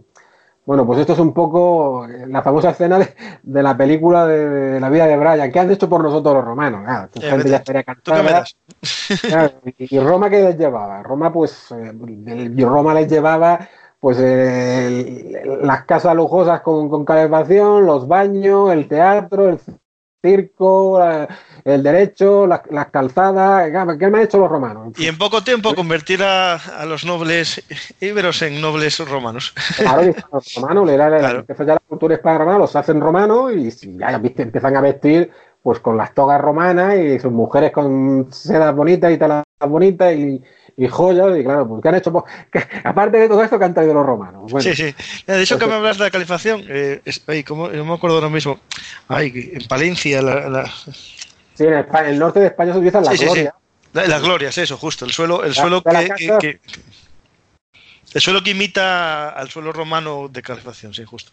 Que es un Claro. suelo levantado y pasaba el El vapor suelo de... levantado y debajo hay una especie de unas pequeñas galerías muy, muy pequeñas para meter leña y ascuas. Eso, eso trajeron los romanos. Eso es todo Sí, la gloria. Y bueno, estos campamentos se los cede, a, como hemos dicho, a, a esta, a estos caciques, a estos caudillos. Y lo primero que él va a hacer pues, es, es construir la- la- un, un muro, una zona defensiva, un obstáculo alrededor de Numancia que, que va a medir casi nueve kilómetros. Lo primero que él hace es una zanja, luego coloca estacas dentro de la zanja, luego construye un muro, Muro y torres. luego si este fuera el, segundo Sí. muro, porque después de este primer muro hace una nueva zanja más, más profunda, más estaca, construye y levanta ya el, mu- el muro principal, que como tú has dicho, pues se tiene unos 9 kilómetros y, y, y sitúa torre. El muro debía tener eh, alrededor de, de- no debía llegar a 7, 8 metros de altura, 10 como mucho, y, y era, y era de piedra y... Tapial, ¿no? Eh, sí, lo- do- y 2,5 metros, 3 de ancho, bueno, claro, ahí las, las excavaciones dan números así un poco cambiados. Y luego las torres, cada 30 metros una torre, de, de- posiblemente de entre 15 y 15 metros de altura. Y- Si estamos hablando de cada 30 metros una torre y son 9 kilómetros, estamos hablando, pues, podemos calcular, hacer cálculo de entre 250 y 300 torres. Y lo más seguro que cada torre con una balista, ¿no? Sí, Claro, una, una, una, pe- una balista con una pequeña catapulta o con, con- con los famosos de estos iberos, o escorpiones romanos, con Sí. lanceros y con de todo. Allí no sale. Numancia queda completamente cercada y la parte. Y además, cuando, cuando llega, como en el río Duero, cuando gira hacia el, eh, hacia el oeste, no podía construir muro, lo que hace es, es colocar dos postes eh, eh, en, las, en las orillas Sí, sí. los une con una cadena o alguna cuerda pesada, una maroma, y de ella cuelga trozos de cadena, pinchos y demás para que nadie pueda entrar por el barco. pasar o hacer ruidos. Y ahí están una guarnición de 400 hombres que vigilaba esas dos torres que cruzaban el Duero. O sea, que sí, que era complicado. Claro, pero bueno, pero no sé si lo vas a contar tú ahora o más tarde. Hubo uno que pasó. Bueno, sí, te refieres a que salieron para cuando salen para pedir ayuda. Sí, retógenes, ¿no? El famoso retógenes. Efectivamente, retógenes. Mm. Retógenes, eh, Numancia se ve cercada, eh, eh, ya no, no tiene, no, no, no, vamos, es que no tienen agua, se comen todo lo que hay en la ciudad. Todo, y cuando hablamos todo, le dicen que también se comieron, a- se comieron a los muertos. Ya, ya Sí, sí, bueno, sí, sí, sí, sí. sí. Esa famosa leyenda. Entonces, ellos deciden, vamos a intentar pedir ayuda a las ciudades que han firmado tratado de alianza con nosotros, y este tal Retógenes es el que consigue, consigue pasar el cerco y llega y bueno, van preguntando a la ciudad, casi todas le, le niegan la ayuda porque sabe lo que les va a caer encima si, si le dan la ayuda, y solamente una ciudad, que no me acuerdo el nombre, que ya me hace una Ay, espera, una espera, espera, espera, espera. Cuando ¿Tienes vas retógenes. Ay, espera, se me olvidó a mí. Espera, espera. Sí, sí, es una que sí que los jóvenes responden que quieren ir, sí. Espera, ¿eh? Eh, espera, que, deja buscarlo, ¿eh? Eso tengo que buscar. Ciudad de Lutia.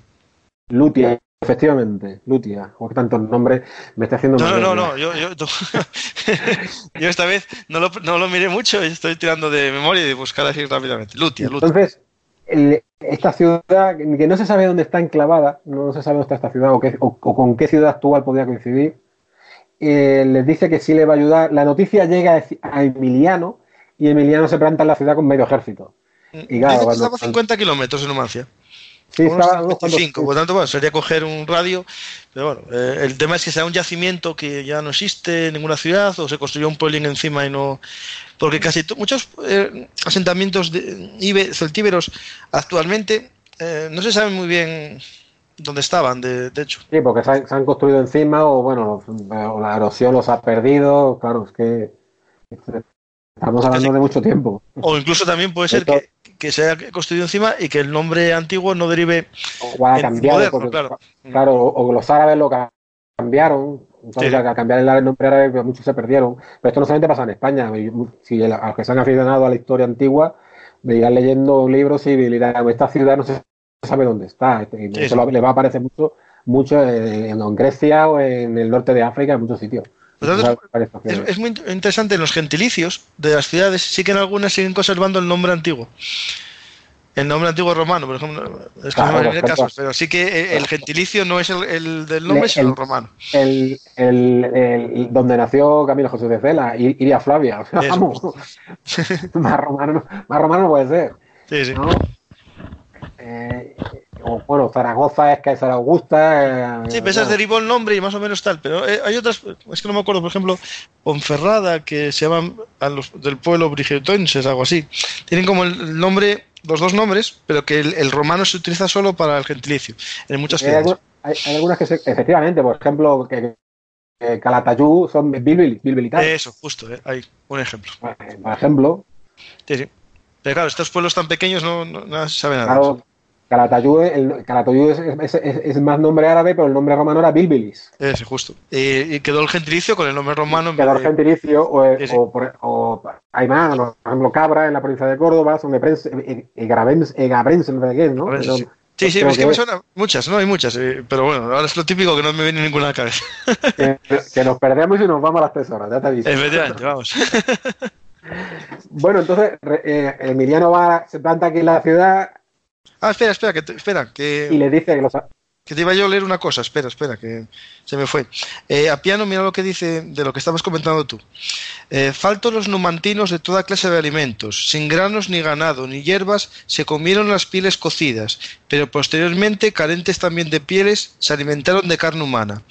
En tal situación se pusieron de nuevo en tratos con Escipión. Es decir, ya, ya estaban muy desesperados, eso, es- eso ya es- eso ya es al final. Sí, sí, sí.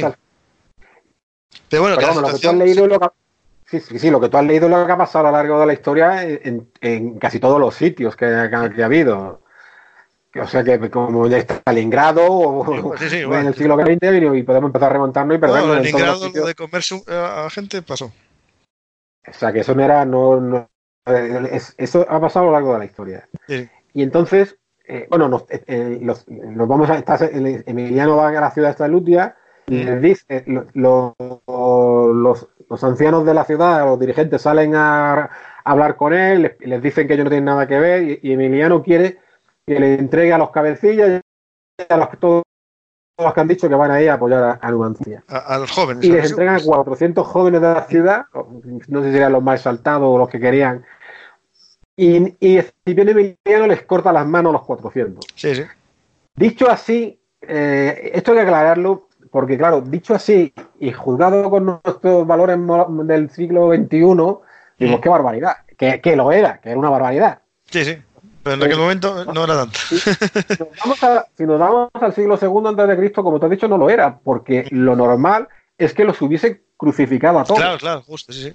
Y sin embargo, podemos decir que fue benévolo. Él fue benévolo porque, porque no, les, no los crucificó, les cortó las manos. Claro, Ahora, sí, sí. hay que preguntarse qué es mejor que. Bueno, la muerte por crucifixión no lo sé. No, pero eso que en vez de una muerte rápida o que te cortan las manos eh, eh, en el siglo segundo antes de Eh, Cristo, pues yo tengo, tengo una teoría en, en este tema, porque, bueno, la amputación de las manos, eh, sa- ¿sabes tú que, que la mano derecha en la cultura íbera era un como el- un elemento de- de- del alma del guerrero? De hecho, se, se amputaban Sí. manos derechas de los enemigos y tal. Ellos, ellos cortaban las manos, ¿sabes? Sí, sí. Y en este caso, eh, aparte, eh, es un castigo nuevamente a, a los pueblos traidores porque tiene una doble carga. Primero, eh, se demuestra que son un pueblo vencido, ¿no? Porque todos sus jóvenes no tienen manos. Pero es que un muerto, lo lloras y punto. Pero un, un minusválido, o sea, un tullido, tienes que alimentarle de por vida y no va a poder trabajar. Pues es el castigo de cortar las manos. Sí, sí, y como tú has, bueno, tú- has- tú has comentado también, eh, que, lo- que lo- los, los íberos, eh, los íberos cuando vencían a un enemigo, a los cadáveres le cortaban la mano. Sí, sí. Y Y de bueno- hecho hay muchos, por ejemplo, también exvotos de manos, de una mano derecha en templos Sí, sí, sí, sí. íberos. Son ¿eh? bastante han sí, sí. encontrado. Bueno, él eh, acaba, él sigue con el cerco, mm, llega el invierno, el invierno que estamos hablando del invierno del, de- del siglo de- del siglo antes de Cristo en España. si el sí, era más Victoria es duro, estamos hablando de temperaturas de 20, 20 y tantos grados bajo cero posiblemente. Sí, sí. y sin comida y sin nada los numantinos que llevarse a la boca. Escipión Emiliano, al igual que ocurre en Cartago, le hacen procónsul para, para el 133, que ya dijimos lo que era un procónsul, lo explicamos también, Sí. era, era- tenía las mismas funciones que el cónsul, pero no era el cónsul oficial, simplemente se le alargaba el mando Para para, que una- acabara una campaña o, para- o- o se nombraba para una campaña porque había más de una abierta, etcétera. ¿no? Eh, entonces, el 133 ya posiblemente los numantinos siguen aguantando, pero yo a finales de. No, las fechas, los meses hay que. hay que- eh, no está muy claro, pero posiblemente ya cuando ya la- acá está acabando el invierno, los numantinos ya no aguantan más. Y una, una delegación sale de la ciudad, la va en ella un- o la dirige un tag al- a Ávaro o Avaro, no sé si lleva acento en la, en la- si es llana o esdrújula. No lleva, o sea, lo que me suena, no lleva, no tiene acentos. Ah, es Avaro, eh, el- el- se planta allí ante, ante Emiliano para decir que bueno que se quieren rendir, pero que quieren negociar la rendición. A, eh, Apiano recoge también un discurso que dice aquí el, el tal Avaro, de que recuerde que Emiliano, la, la- la- que, que la, grandeza de Numancia que ha vencido a la Roma muchos ejércitos, mucha dignidad y que tapaban. Y Emiliano dice que sí, que todo está muy bien, pero que, o sea, que tienen que rendirse, salir todos y que ya sabe lo que les espera, la esclavitud y la destrucción de Numancia. No hay, Sí, sí. aquí hay vuelta de hoja. Una rendición incondicional. Nada, nada, nada. Eh, Esto te, le iba a dar ejemplo eh, para, el resto de ciudades íberas. Sí. Vuelven a la ciudad, esta delegación, eh, el Avaro cuenta lo que le han dicho y los numantinos creen que lo que ha estado ha sido negociando su, su libertad y, y se lanzan sobre él y lo matan al tal Avaro.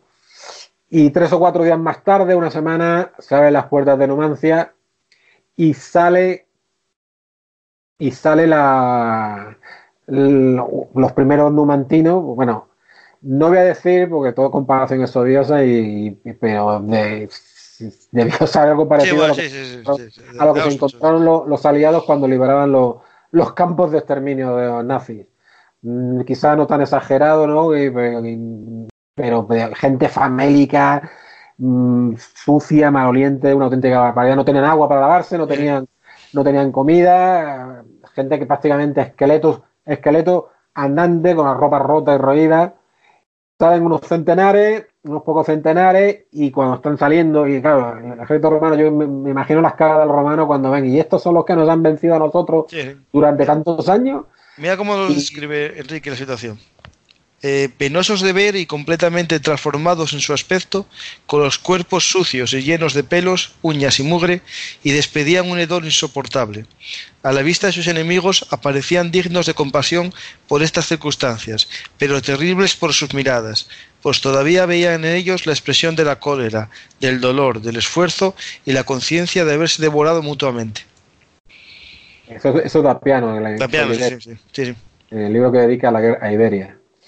Y bueno, y bueno, al mismo tiempo que ven esto, pues ahí dicen que se empiezan a ver unas llamas en medio de lo que es una especie de plaza pública y que, lo, y que en esa están es una inmensa hoguera los, los numantinos.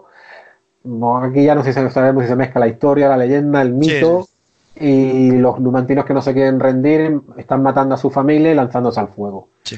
Y, y eligen la muerte antes que la, antes que la rendición y la esclavitud. Es interesante que, claro, lo, que nos llega a muchos es que todos se murieron, ¿no? Todos se quemaron, no, no. Parte de la población prefirió No, sobrevivir no, como esclavo que- y otros, los más, eh, digamos, eh, los que teníamos el concepto del honor o la virtud eh, más, más imbuida, prefirieron morir, ¿no? Bajo sus propias manos. Además, es el, es el mito que hemos tenido siempre los españoles, ¿no? De, de identificar. Que sigue Sí, sí, sí, de- sí, sí, sí, somos los descendientes de los numantinos, sí, de los numantinos, de los íberos. porque Sí. Esto, de, esto de, de apegarse al terruño, que es muy español, Mm. pero que nosotros en realidad somos íberos y somos romanos, nuestra cultura. No, no, eh, somos lo que está herederos claro de que somos descendientes como mucho de los que escaparon. Efectivamente, nosotros De los que murieron no dejaron descendencia. nuestra, cul- nuestra cultura es totalmente de la civilización romana. Sí, claro, con, un poco, evidente, sí, sí. con un poco de influencia goda del tiempo que estuvieron y poco nula, y quizá con esto alguno me va, me va a los perros, Sí, sí. árabe, ¿eh? Yo soy, Bueno, yo soy de... En Asturias, menos.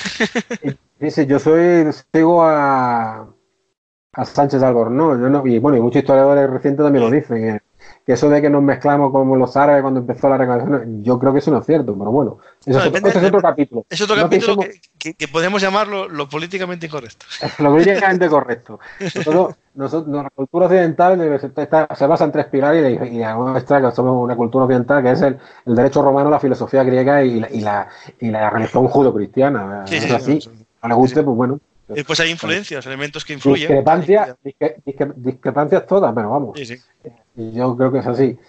Y bueno, este es el final de Numancia. Hay que decir, y ahora vemos por qué, que estando en, en la guerra en el 134, a él le llega la noticia de que a su cuñado Tiberio Graco lo han, lo han matado. Le sabe por qué, ya vamos a explicar qué es lo que está ocurriendo en Roma. Y él dice, dice, eh, ah, bueno, se me ha olvidado decir que, que en la campaña de Numancia le, le- le acompaña su otro cuñado, que es eh, Cayo Graco, el hermano de Tiberio. El hermano, el hermano pequeño de Tiberio está con él, tendrá unos 15, Sí. 16 años también aquí, 17. Era, era más joven que, era más joven que, que Tiberio, unos, unos 10 años. Y, y delante de su cuñado y de los amigos, cuando él se entera de por qué lo han matado a Tiberio Graco en Roma y le explican lo que ha ocurrido, él dice, siempre así, quien tal haga, que tal, que tal pague, que también es de, creo que es de Homero. Ajá. Y cuando él dice esto, esto, le- esto, va, esto va a llegar a Roma, ¿eh? y ahora vemos qué va a pasar. Esto va a llegar, esto, esto, esta- este, que parece que él aprueba la muerte de su cuñado, estamos hablando del hermano de su mujer, eh, esto va a llegar a Roma. ¿eh? Y ahora vemos por qué. Una el- an- antes de. Espera, Enrique.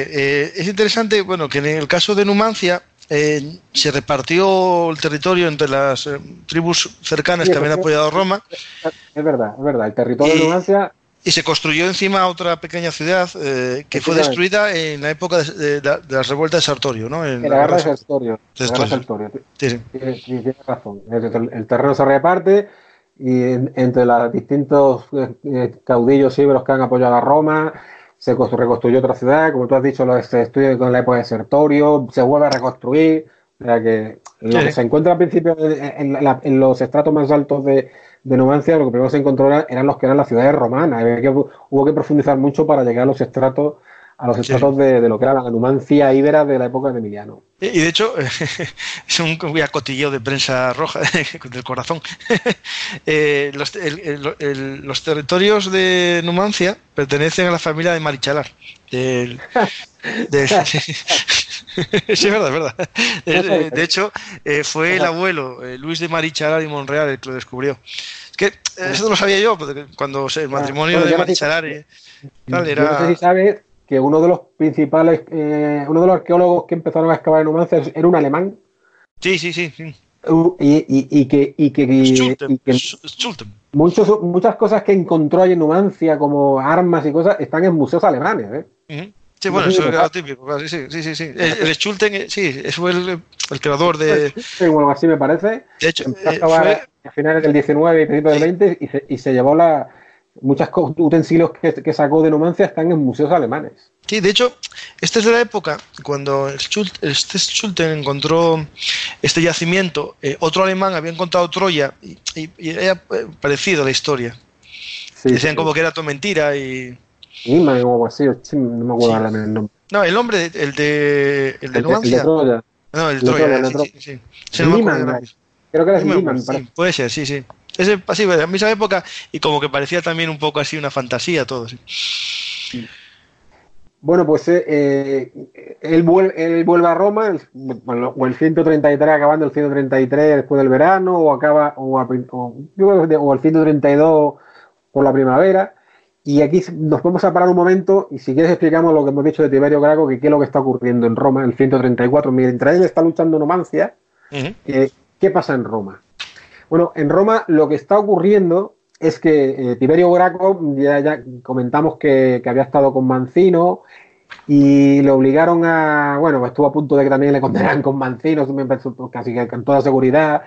Él no olvidó, no olvidó lo que le hicieron, de que no se aprobó aquel tratado porque salvó a muchos. A fin de cuentas, el, el tra- el- el tratado con Numancia salvó a miles, a miles de legionarios Sí, sí. una humilla- una humillación. Y él además cuando él cuando él, él está en Roma y empieza a, a, no sé si es que viaja por Roma o, es cuando vuelve de, la- de en España y antes de llegar a Roma va, va va recorriendo Italia, él ve que los campos de, de Italia eh, pues están, están los grandes extensiones de tierra, la, pos- la los, los poderosos, los, los ricos, y, y los cultivan los mm, Esclavos. esclavos, sí. esclavos, ¿no? Y que, y que la, la plebe, las clases más bajas de Roma, están viviendo en Roma, viven en, la miseria, viviendo de, las, de, de lo que les da el Estado, que el Estado daba, alimentaba a, la- a la- Sí. a los más, a los más pobres, o de, las, o, o de, de formar parte de, de la clientela de, de- una familia grande, y que, que ya, sabes, ya explican un poco también lo que eran los, los clientes, y que estaban cerca del rico, que les daba, les daba comida, dinero, para, para que dieran su apoyo, etcétera. Y entonces esto tío lo ve Tiberio y entre que le conmueve un poco la historia y que a que no había olvidado estaba allí resentido, quizá un poquito resentido. Hay que decir que Tiberio, Tiberio Graco es un personaje muy defendido por, por casi todos los historiadores y por Monse, el famoso historiador alemán, premio Nobel de literatura, eh, lo pone por las nubes, claro, era es que defendía a, la- defendía a los pobres sí, a, la, a la plebe, pero bueno, hay que explicar un poquito que muchos pobres no querían lo que les, lo que les daba Tiberio Graco. No, que para eso les trabajar, obligaba, claro, les trabajar. obligaba a trabajar de sol a sol en el campo. No, ¿eh? no, no, era- ¿Qué prefieres? ¿Una subvención o un, un trabajo? Claro, yo te di tierra, pero a ver y trabajala. Y Sí, sí. oye, pero es que este, este me da de comer y no trabajo. Entonces, claro, Sí. hay, que, hay que verlo un poco todo ya con una visión tanto más objetiva y alejada de la realidad, de, de lo que es aquello y de, y de movernos un poco que- decir, por los. Sí, sí, no, de, de- ese panorama, ¿no? Mira, te voy a hacer un, discurso de Tiberio. Otro discurso de esos que supuestamente dijo. Las bestias que merodean Italia tienen cubiles en los que guarecerse. Quienes lucháis y perdéis vuestra vida por Italia, tan solo podéis disfrutar de un poco de aire y de sol. Estos constituyen vuestra única herencia. Carentes de hogar, eternamente desplazados, vagáis de un lado a otro. Se os llama los amos del mundo, sin embargo, no existe ni un pedazo de tierra del que os podáis considerar dueños. Claro, esto es lo que dijo a Plebe. Ese discurso, ese discu- ese discurso lo, lo, lo, lo- lo tengo yo, en mi novela aparece. Sí, sí. Porque yo un poco de Tiberio y, y mi- en la novela lo tengo yo. En, en- en la que tú, bueno, en memoria. Coincidimos, ¿eh? Y en el Cayo Mario también. Claro, aquí estamos hablando que es un cuñado, claro, es un personaje, Claro, claro. De, es un personaje de la novela. Sí, sí. Y bueno, lo, lo que, lo que estábamos hablando, eh, Tiberio, bueno, eh, todo esto se le une, entonces Tiberio es nombrado tribuno, de, eh, lo- se le, le votan en la plebe y lo hacen tribuno, el tribuno de la plebe, la magistratura, del 134, y él impulsa una reforma agraria que ya dijimos que Emiliano era partidario de la reforma agraria. Sí, sí, sí. Pero eh, él impulsó. ¿y ¿Por qué hace esta reforma agraria? Hay que explicar un poquito la situación. Es decir, lo- los grandes terratenientes tenían tierras, pero que gran parte de esas tierras no eran suyas. Eran Pertenecían. Sí, pertenecían al Estado. Mm. Eran de la República, eran tierras que Roma, cuando se fue expandiendo por Italia, fue, fue ocupando, y, pero luego se las, eran, eran tierras públicas que se, la- se las cedía a la gente que podía pagar o cultivarlas. Sí, sí. Pero claro, le llevaban cultivando generaciones. Es decir, esta, esta gen- estos, estos poderosos pues habían construido casas, habían construido templos, habían, construido- habían eh, puesto cementerios, habían enterrado a su familia durante generaciones. Y ahora Tiberio Graco, con razón, porque a fin de cuentas eran tierras públicas, Sí, sí. aunque hoy en día con el derecho actual no, no, no tendría razón, porque hay una cosa que se llama creo que, creo que la palabra es desuetudo, me parece, que es que cuando tú durante muchos años no haces eh, no, un bien y permites que otro lo haga, la propiedad la pierdes. Pero Sí, bueno, en espera, época- espera, me, van a me van a echar de, de, de derecho, espera. tiene un nombre en derecho, creo que es desuetudo o algo así, tiene un nombre así, un nombre un tanto raro. espera, usufructo. Espera. Ahí. Sí, sí, es la, la, la toma de la, de la posesión por de la propiedad por la posesión. Por pero, porque el dueño no la reclama. Sí, sí, Durante- sí, sí, sí, sí, sí. Cuando un bien, tú dejas, por ejemplo, un libro a alguien y en 10 años no no lo pides, te quedas con él. Es una. Bueno, ya vendrá a la cabeza. Ya no te preocupes Pero, que. es- pero en, en aquella época, en aquella época porque eso no existía. Y pero, pero claro, entonces él lo que quiere es mm, quitarle parte de esas tierras, repartirlas entre, la, entre, los, más, entre los que no tienen. ¿eh? No vamos a decir los más pobres, porque no, no eran totalmente a veces los más pobres, los que, la- la los que no tenían la plebe. Pero bueno, le- le- no era mala tampoco las ventajas que le daba, porque la parte de la tierra le ponían un límite de, de extensión que era, en- no sé si me acuerdo si eran 500 ya, ya, me acuerdo, ya, ya la encontré, la encontré, la busqué y es lo que yo buscaba. La usocapio. Exacto, sí tiene un nombre, sí, yo me acuerdo que el nombre. No, no, pero esto existía en Roma, ¿eh? porque los, todos estudiaban yo en Derecho Romano, sí, sí, usocapio. Y ahí distinto. ¿no? Yo creo que yo creo que en esta época debe, debe ser posterior, porque la parte del porque aquí eso la querían quitar. Y él lo que les dice que Sí, eh, sí, bueno, lo que les dice es que la parte de tierra no se la va a quitar toda, la parte de tierra que puedan conservar, mm, ade- además les dice que, que- que la van a conservar ya para siempre, o sea, le- le- le- les va a ceder la propiedad. O sea, le quita una parte, le está, Sí, tierra del se, quedaban con 500 yugadas.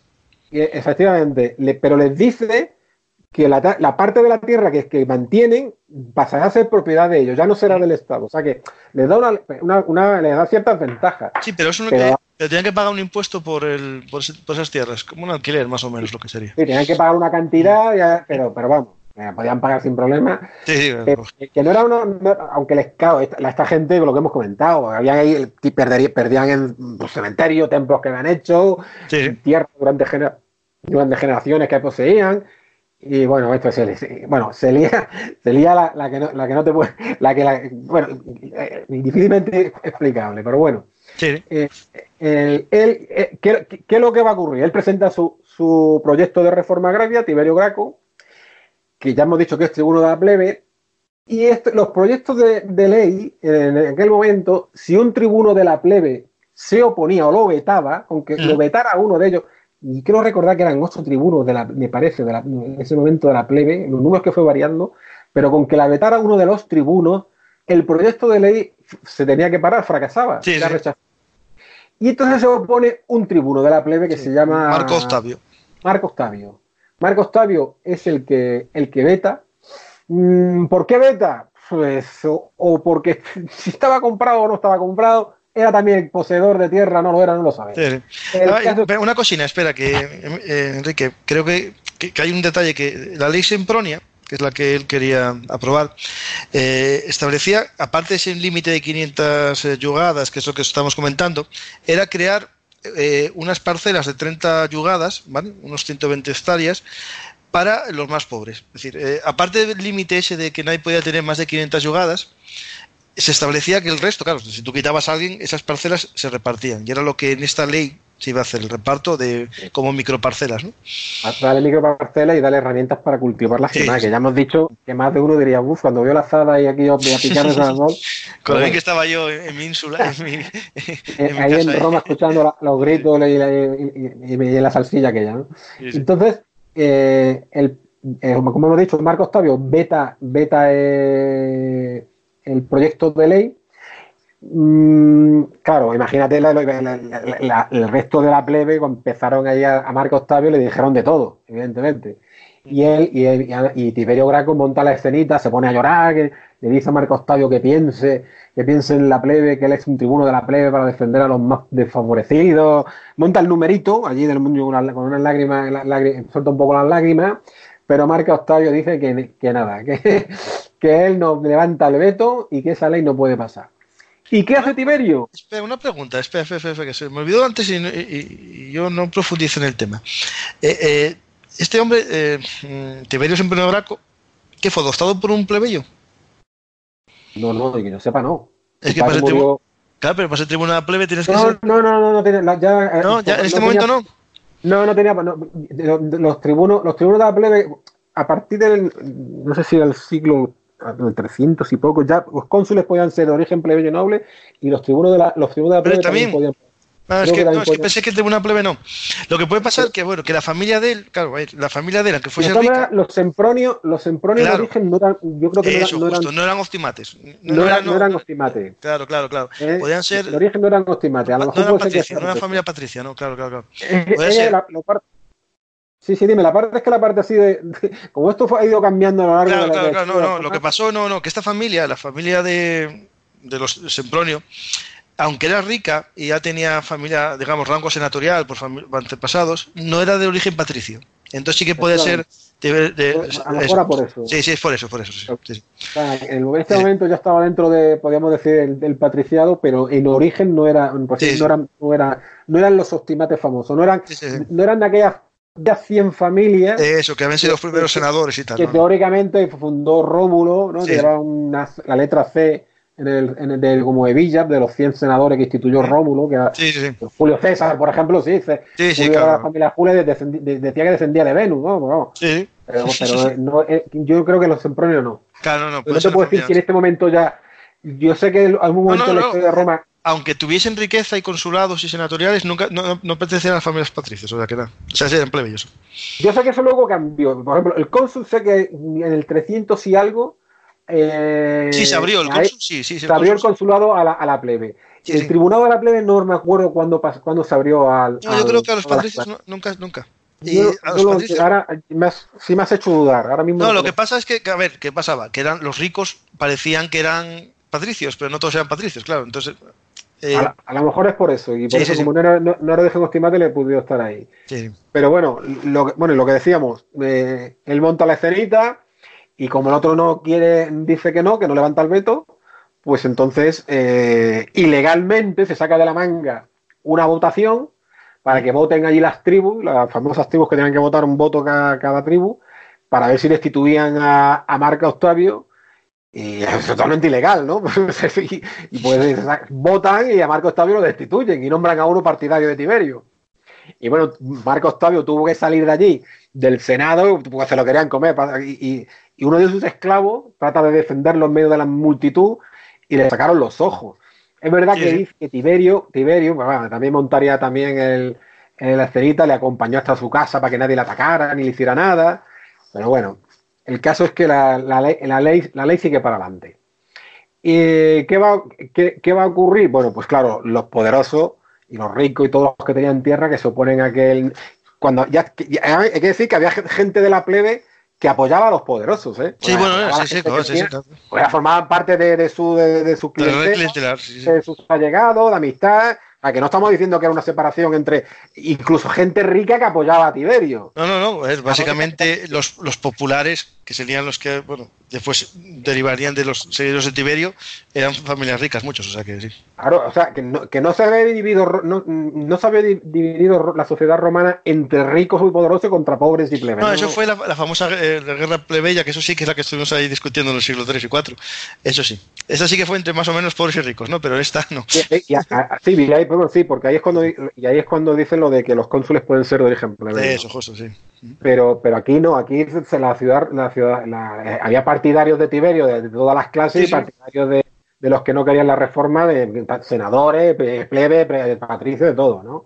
Mm. Y entonces eh, destituyen a Marco Octavio, lo- los, los poderosos, cuando ven que la reforma avanza, hay un día en que se visten todos de, de luto, de negro, como si- porque era un tipo, cuando en Roma había una gran desgracia lo hacían y, en que, y consideraban que aquello había sido una, una, grande, una gran desgracia. Bueno, eh, el- el- no, eh, eh, está, está liado ya esto durante cada vez que hay una, algo en el Senado y en el eh, en, eh, o en los tribunados, los en, las- en los, en los comicios tribunados, es todos los días pelea y escándalo. Él además va a cometer otra ilegalidad, que es que se va a presentar, va a acabar el año y se quiere presentar otra vez para tribuno de la plebe del año siguiente, y no podía porque tenía que a- a pasar el periodo de años que hemos dicho, Sí, sí. según la ley, la, la- la ley de la ley romana, pero a él se le da igual, presenta la candidatura, claro, imagínate. Pero aquí le hacen un ilegal. poco la cama, ¿no? Claro, aquello era, era, madre, era ilegal, lo- Sí, sí. lo- lo- ya los senadores se oponen a él, Bueno, era y además, para, para, aplicar la ley, otra cosa que hace, que también es otra ilegalidad, que es que para, para, para vigilar la aplicación de la ley, como la ley había sido aprobada, eh, nombra un, una junta de triunviral de tres personas, era su suegro, otro era su hermano que estaba en España y otro era él. Y además la ley también prohibía que cuando alguien proponía una magistratura extraordinaria como era esta era, era esta eh, triunvirato, eran tres personas, no podía formar parte de la magistratura, eso lo prohibía la ley, pues él se salta la ley a la torera y se nombra allí con un, con un par y se nombra en forma de, formas a formar parte de, del, del, triunvirato que va a vigilar la aplicación de la ley. bueno, esto era, era día sí y día también peleas, discusiones, ya la, la calle, unos que sí, otros que no. Entonces, en una de estas discusiones, en, el, en, el, en, la, curia, grito, había, habría, para que, porque te digo que habría gritos porque ahora vemos por qué, porque eh, hay un momento como un partidario de Tiberio se acerca a él él está en una tarima hablando y, intentando de que, le oigan el discurso que está soltando y le dice, le dice que, lo, que los, los, que se oponen a él eh, tienen preparado a unos asesinos para cuando salga de, la, de la, curia lo van a asesinar. A él le debió cambiar la cara, le debió cambiar el color porque le vio que aquello iba en serio. Y sus partidarios que estaban alejados de él, de la tribuna, que no, no escuchaban lo que decían del griterío que había, había griterío dentro, había griterío en la calle, de gente peleando, discutiendo, que sí, que no. Es lo que hace, le, debieron hacer gestos sus partidarios que estaban más alejados, le hicieron gestos con las manos, que estaban dentro de la curia, que qué pasaba. Y él lo que hace es se señala la cabeza, se toca la cabeza. Él se toca la cabeza queriendo, dando a entender que su cabeza peligraba, que, que, que, que matarlo. Pero claro, los que los del otro bando, cuando ven que se toca la cabeza, uno debe gritar, mira lo que pide la corona, aquí eres el rey de Roma. que eso en Roma... Eso, ya es lo peor, ya está. estás muerto ya. Eso en Roma era tabú. Claro, ese grito de que quiere la corona, pues alguien sale a la, puerta de la curia, Tiberio pide la corona. Bueno, imagínate ya en la calle. Es, esto es un traidor, todo. Y el, y el que dirige a los cabecillas que van allá por él, es uno que se llama Nasica. Escipión Nasica, Escipión Nasica eh, eh, que era hijo, es su primo hermano. Escipión Nasica es hijo de Escipión Nasica, que había, el que estuvo en la batalla de Pindna, y que estaba casado con Cornelia, Cornelia Mayor, y Cornelia Mayor es hermana de Cornelia Menor, que es la madre de Tiberio. O sea, este Escipión Nasica es primo hermano de Tiberio Graco, pero Escipión Nasica apoyaba al otro bando y le dice, le dice, claro, que es un tirano, va a buscar al cónsul, al cónsul para que ponga orden y que acabe con, Tiberio, que, que, y el cónsul dice que él no es, que no considera que Tiberio, yo no sé si es que a partir de Tiberio, que él no considera que Tiberio ha hecho nada, que, hay muchas discusiones, pero que aquí no ha habido sangre. Entonces Nasica, Nasica grita allí, el, vamos a acabar con el tirano y el que quiera salvar a la República que me siga. Sí, sí, como, como, el cónsul traiciona al Estado, los que quieran obedecer las leyes que me sigan. Sí, pues Depende de la traducción que se haga del texto. Más o menos. Y entonces, pues, con palos y todo lo que pilla, repartiendo, repartiendo esto para todos que se encontraban por la calle, eh, que esclavo no esclavo, llegan, a, llegan entran en la curia, en pelea hasta caso, van a por Tiberio, eh, le, le, agarran de la toga, él consigue deshacerse de la toga y se queda con la túnica, intenta escapar, pero lo, lo hacen la zancadilla, lo pillan, cae y uno le, pega un estacazo en la cabeza, el, el, número, el nombre está recogido, pero no me acuerdo, le pega un estacazo en la cabeza, bueno, pega un estacazo en la cabeza cuando, cuando cae al suelo, le abren los sesos, ¿no? Los sesos de Tiberio se, se, se, reparten por el suelo de, la curia y lo matan. Lo matan a él y a cientos de sus partidarios, ¿eh? O sea, no lo matan él solo y el cuerpo lo tiran a, el cuerpo, los cuerpos de todos los que mueren, vamos, el suelo del, de, la curia. Los tiran al Tíber, sí, sí eran y la asamblea se llenó de, sangre, de, bueno, aquello fue una, auténtica carnicería. Todo esto ocurre antes de que, de que, de que Emiliano vuelva, vuelva a Roma. Por eso él dice, cuando se entera de esto, dice que siempre así, cuando él era partidario de la reforma, ¿no? Pero claro, él era partidario de la reforma, pero él era un hombre que quería en, la, el orden, sí, bueno, sí, el respeto a la ley, en el orden, pero sobre todo el respeto a la ley, el respeto a las leyes de la República. Él consideraba que si Tiberio no podía aprobar porque había un, un tribuno que le vetaba, pues, pues que esperara que hubiera un tribuno al año siguiente que, no le vetara. Y claro, él, por, eso él dice que, siempre así, quien, que se, quien se, se revele contra la República, que debe morir. Él vuelve, eh, bueno, ya decimos que él vuelve a Roma, eh, el 130, cuando acaba la guerra, debió regresar sobre el 132, final del 133, y él celebra el triunfo otra vez, y, y el Senado le concede el, el agnomen de numantino. Él pasa a llamarse Publio Cornelio Escipión Emiliano Africano Numantino.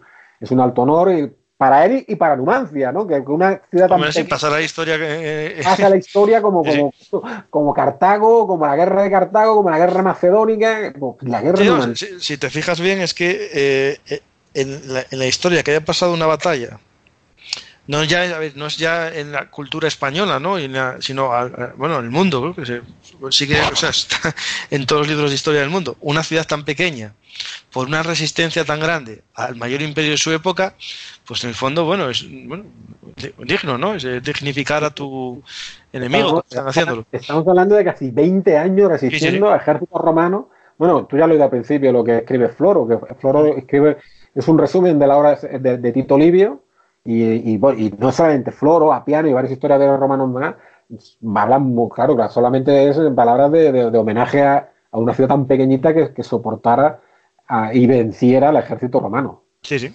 evidente, no, no, Bueno. la verdad que es fantástico. ¿Qué- qué- y bueno, ya lo, ¿qué es lo que va a ocurrir cuando lo, lo- lo que se sabe? Hay un momento en que a él, cuando ya acaba ya de hacer las celebraciones, estos años y demás, un tribuno que se llama Papirio Carbón, partidario de Tiberio, del bando de Tiberio, eh, recordemos, Tiberio es- era su cuñado, era su cuñado, el hermano. Yo me imagino ya que pues, se veía ver la situación con su familia política. Por eso lo, lo que comentamos en el primer capítulo, no me extraña que este hombre siguiera con- casado con Sempronia después Sí. de todo esto. No tenía hijos y demás. Es una cosa, una cosa muy, muy extraña, ¿no? Hay algo que se nos escapa. No se habla de, de, por ejemplo, que tuviese gustos al tipo Alejandro Magno o algo así. No, no, no, no, no, este hombre no, no es que no, no no hay ningún recogido nada de que, bueno, no lo sé, ¿eh? de que tuviese amantes. Sí, claro, no, para ir, porque a ver, en aquel momento tampoco sería tan No era, raro. no era un Julio César, no era un Julio César que tenía amantes justo de, eso, eso, de eso. ambos sexos de toda clase. ¿no? No, no era, no era un Julio César. Ah. Era un hombre muy estricto y de, una, y de unas ideas muy tradicionales. Ujú. Bueno, este Papirio Carbón le llama, le llama allí a, a la curia para que, para que, para que se moje y le diga eh, que, si, que si es verdad que él aprobaba, claro, habían llegado las noticias de lo que él había dicho, Sí, sí, claro, sí. que si él aprobaba la muerte de, de- de su cuñado Tiberio, lo que le había ocurrido. Y él dice que sí, que aquello había sido correcto y que Tiberio merecía la muerte. Y bueno, claro, imagínate la, la, la- la que le montan allí, tirano, asesino, traidor, como haber vendido, porque él era, él era, él era el, el- el héroe de la plebe, y ahora claro, Sí, sí, claro, y, ahora dice eso, sí. claro, Creo que, claro, que la frase exacta, pues que Tacian quibus Italia nover caes, pero no sé, ahora mismo mi latín está mal. No, lo siguiente. ¿Te suena esa frase, no? Sí, Manuel lo que, viene, lo que les viene a decir, él dice varias cosas, están recogidas por Vale- Valerio Máximo, me parece, y ninguna por Plutarco. Y una de las cosas que le dice es que, unas cosas que dice que, que él no tiene miedo a, a toda aquella gente que está enfrentando a tanto ejército y que Roma, no, de- no- mientras él viva, Roma no caerá, y, y si, para que Roma caiga, él tiene que, él tiene que haber muerto. Y otra cosa que les dice, fíjate lo, para que la- lo que era la República, entre aquella gente que le gritaba, habían libertos que él había traído a Roma como esclavos. Algunos, no todos, ¿no? Es decir, él, después de la batalla de Pirna posiblemente o de, de Cartago, habían llegado a como esclavos a Roma y con el, el paso de estos pocos años, por lo que sea, sus su dueños lo habían liberado, eran libertos y se sentaban en la asamblea. Y ahora No, ya, estaban sí, sí. quitando. Claro, claro, no, lo que viene a decir es esto, claro, lo, encontré, lo busqué. Claro, él, él les dice, no le temo a, a- a los gritos de gente para quien Roma mm, eh, no es su madre, sino su madrastra. Eso, sí, el pueblo debe guardar silencio. Digo, que Italia fue una madrastra, no es la madre. Eso, Efectivamente, sí, eso es más o menos lo que viene a decir ahí. Sí, sí. Porque, pero es porque entre aquellos que le gritaban habían algunos que Claro habían que eran libertos, sí, sí, claro, como esclavos que él los había traído y ahora eran libertos que se estaban Sí, sí. sentando en la asamblea. ¿eh? Eh, Algo tan lo que es avanzado para la época, ¿no? En, Sí, eh, en Roma. Entonces, eh, bueno, eh, después de todo esto que ha hecho Tiberio y todo, y su muerte revuelta, y lo que ha costado en Roma, pues la, la- la ley no, no la no la no la ah, no, no la anulan, ¿no?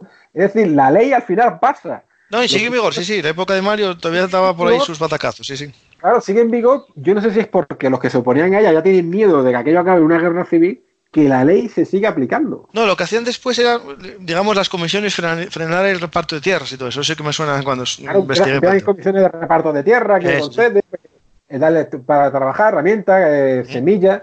Eh, bueno, aquí eh, el 130, ya estamos acercamos más, ya lo que se va conociendo de, de él, se sabe que el 130 muere su hermano quinto, el 130. Y en el 129, eh, que ya es el año en el que él va a fallecer, eh, llega, llega a Roma una, una comisión de, de latinos, que ya hemos dicho lograr los latinos, la ciudad estabilidad de Roma, que no tenía la ciudadanía romana. Esto va a causar una guerra, que tú lo sabrás, ¿no? La guerra, la guerra Social. social, con Sí, sí, sí. Sila. Pero No, bueno, y- esto no no, tiene- no, está- está Mario por ahí también. Eh, No, esto- el Ma- esto- Ma- esto- Mario en, esa guerra ya le pilló muy mayorcito, ya. Es casi ya- esto, va- sí, esto va a ocurrir en el siglo I. Esto, esto. Esto- esto no es ya aquí. 180, 170. por ejemplo. llegan los, lo- una comisión de ciudades latinas a Hasta Roma 80, perdón, hace 80. de que la reforma agraria, ya hemos dicho que no solamente le perjudicaba a la gente más rica, sino estos municipios que habían perdido tierra porque Roma los había conquistado, estaban trabajando la tierra, pero una tierra que ya no era de ellos. Claro, claro, ya lo sabían los ciudadanos. Estos latinos vienen a quejarse diciendo, oiga, nosotros hemos luchado por Roma, hemos dado nuestra sangre por Roma, hemos estado cultivando esta tierra y ahora nos la quieren quitar. Y bueno, nosotros no somos tampoco de estos ricos, de estos, de millonarios que hay por aquí, que se sientan aquí. Y bueno, el único que les hace caso es Escipión Emiliano. Escipión Emiliano les dice que al día siguiente va a ir a- al Senado que, y que va a hablar en el Senado para defender sus derechos a que, a que- a que sigan con sus tierras. Sí, sí. Él se va, él vuelve a su casa. eh, ya aquí lo único que sabemos es que él vuelve a su casa. Él, él, eh, coge una tablilla de, de cera para escribir el discurso y un punzón. Se lo lleva a su habitación, debió cenar, se lo lleva a su habitación y a la mañana siguiente se lo encuentran muerto. Eh, y, y- y- y al lado de la, de la cama hay una, mesi- una mesita y en la mesita hay un, está la tablilla sin, sin el discurso, no hay nada escrito. Lo que hace suponer que él tenía pensado levantarse temprano para escribir el discurso, Sí, porque lo habría escrito. Entonces, claro, la, mu- eh, la muerte de él, en- claro, la noticia corre por Roma como, como, como hoy corre a pólvora, ¿no? Sal- eh, que eh, se han encontrado a Emiliano, el hombre más importante de Roma, el héroe de Roma, el general victorioso, ha- se lo han encontrado muerto en la cama, bueno, mu- muerto, claro, que si lo han matado, que si no lo han matado.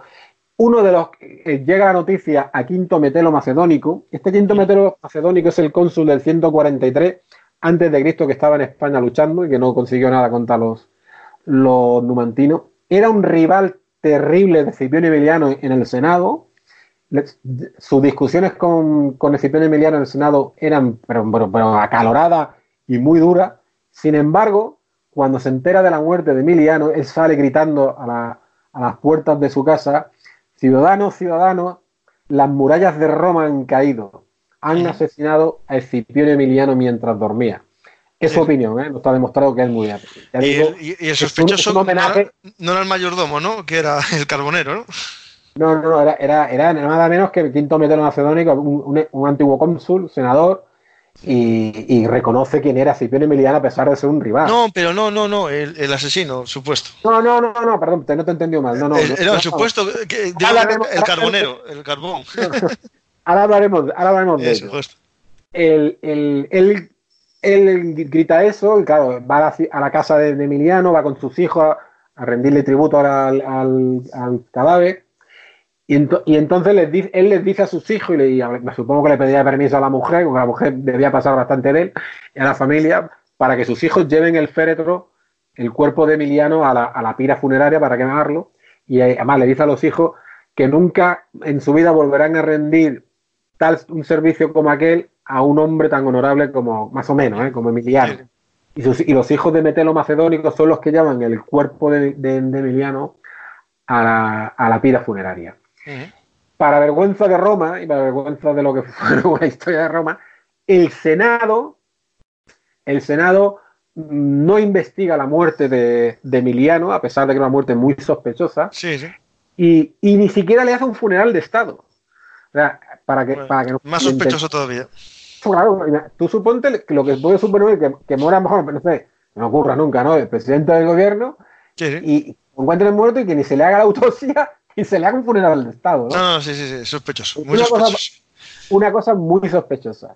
Sobre la muerte de Emiliano, lo que queramos. Ríos de tinta, pero no, ya no en la antigüedad, en los 2000 años siguientes. Sí, sí. Desde que fue de muerte natural. Suicidio también, que- ¿no? Hasta que fue suicidio, yo cosa que yo lo dudo bastante. Sí. hasta que fue asesinado. Y entre los posibles asesinos, la lista da para, da para escribir unas cuantas de posibles asesinos. Sí. No se sabe. Eh, no se sabe qué ocurrió. Este caso es que se lo encontraron muerto. Que no Estoy viendo no- aquí que incluso su esposa y su madre estaban en la lista de sospechosos, ¿no?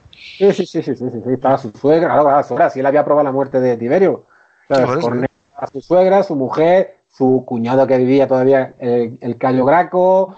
Papirio Carbón, el que le había llamado para, al, al- Claro, a la- porque él estaba en una posición difícil, era enemigo de los populares y en los optimates tenía muchos enemigos porque lo consideraban pro popular, se ha pasado de ser el, el- el líder de, de- de- de la, de la- de la plebe a ser el, el vencido, ¿no? Que se ha pasado a otro bando.